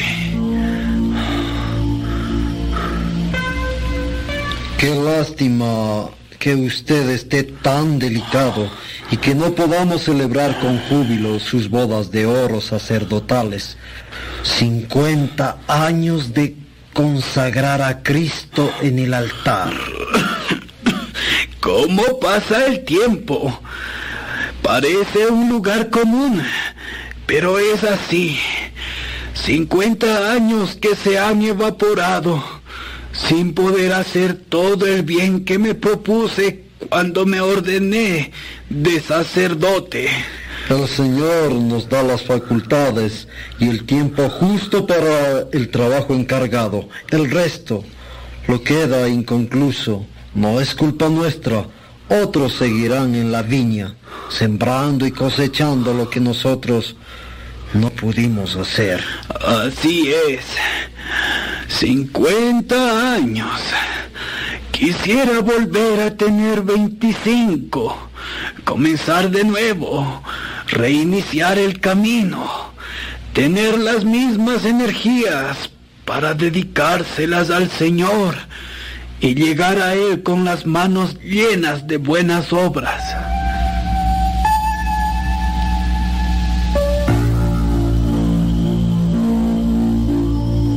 Las horas de insomnio del padre fundador son numerosas. Las preocupaciones, la fiebre, el dolor le arrebatan el sueño. Por eso, se hace acompañar de algún hermano para que le acompañe. Aquella noche, los recuerdos vuelven tumultuosos a la mente de Matobelle. Es hora de su medicina.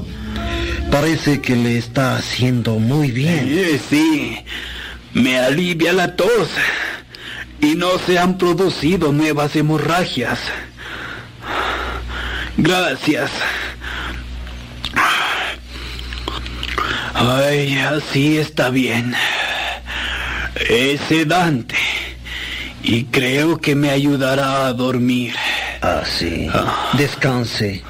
Coloque la cabeza en esta almohada. Así. Así está bien, ¿verdad? Ah, Sí, así está mejor.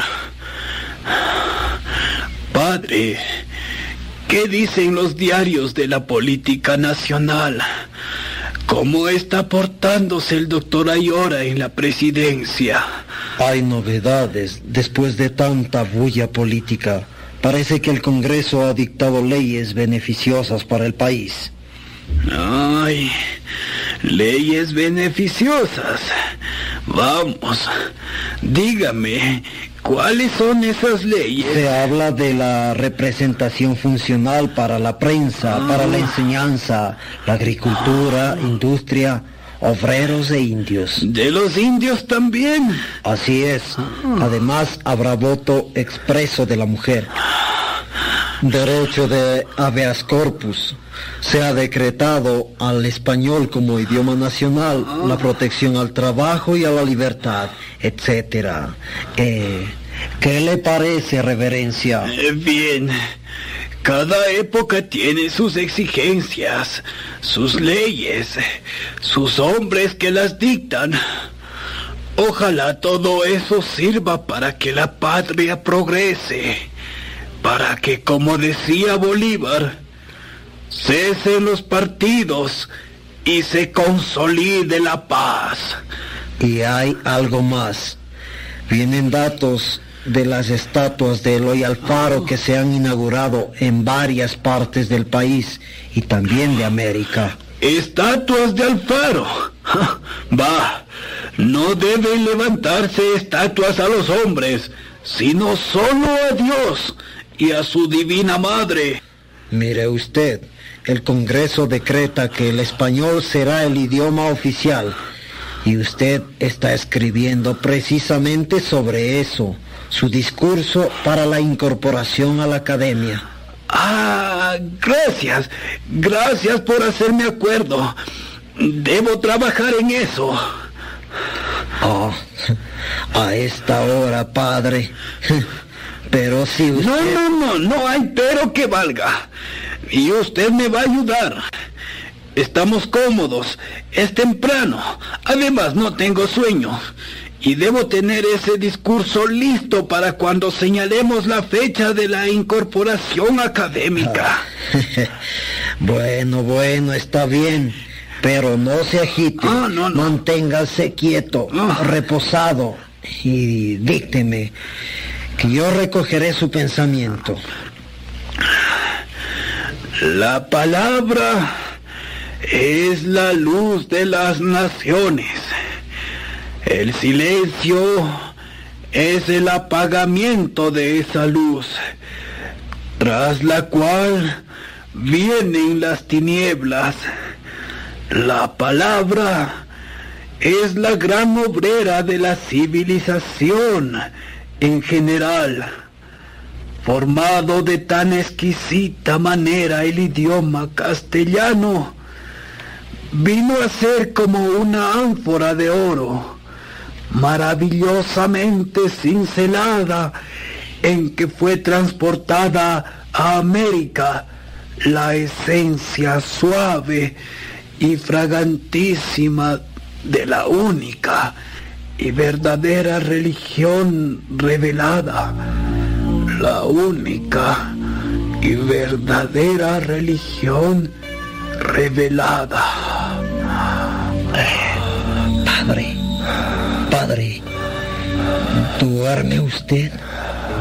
Oh, se ha quedado dormido.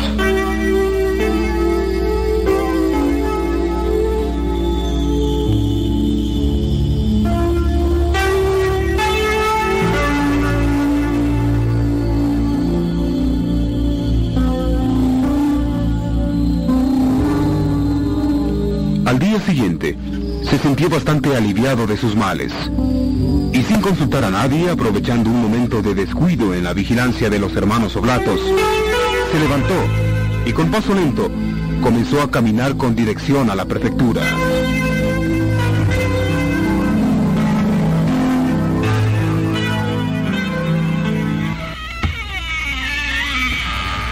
Buenos días, padre Medina.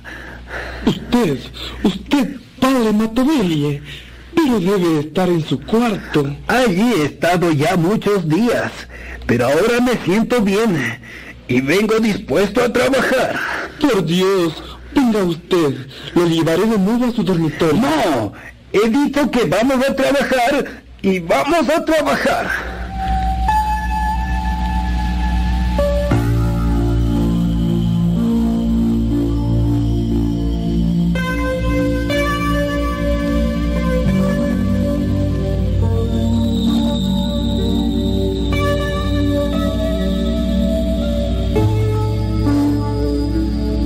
Que el fundador estaba en las oficinas de la prefectura corrió pronto por todo el convento.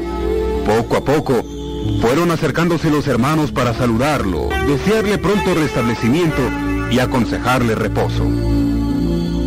Eh, Sí, hermanos, sí. Gracias por tanta preocupación. Pero por ahora, y antes de regresar a mi cuarto, vamos a hacer algo útil. Te ayudaré a pagar a los obreros, padre. Y tú, padre Medina, cita a los religiosos a la conferencia teológica de los lunes. Pero, reverencia, ahora... Ahora es lunes, ¿verdad? Pues tenemos como antes nuestra conferencia. Todo esto podíamos hacerlo desde su habitación, reverencia, sin necesidad de levantarse. El médico... No le vamos a decir al doctor que hemos estado trabajando, para no inquietarlo.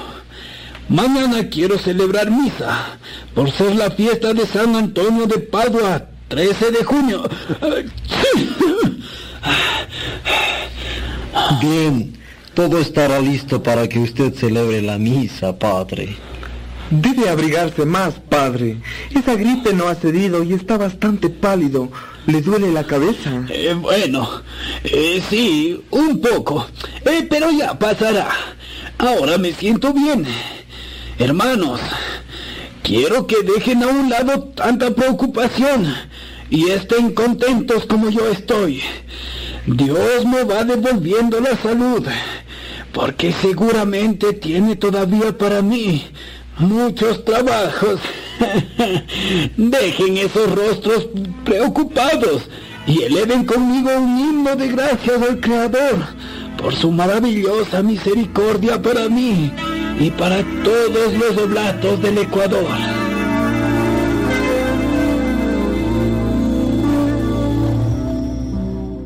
Hemos presentado El Heraldo de Dios.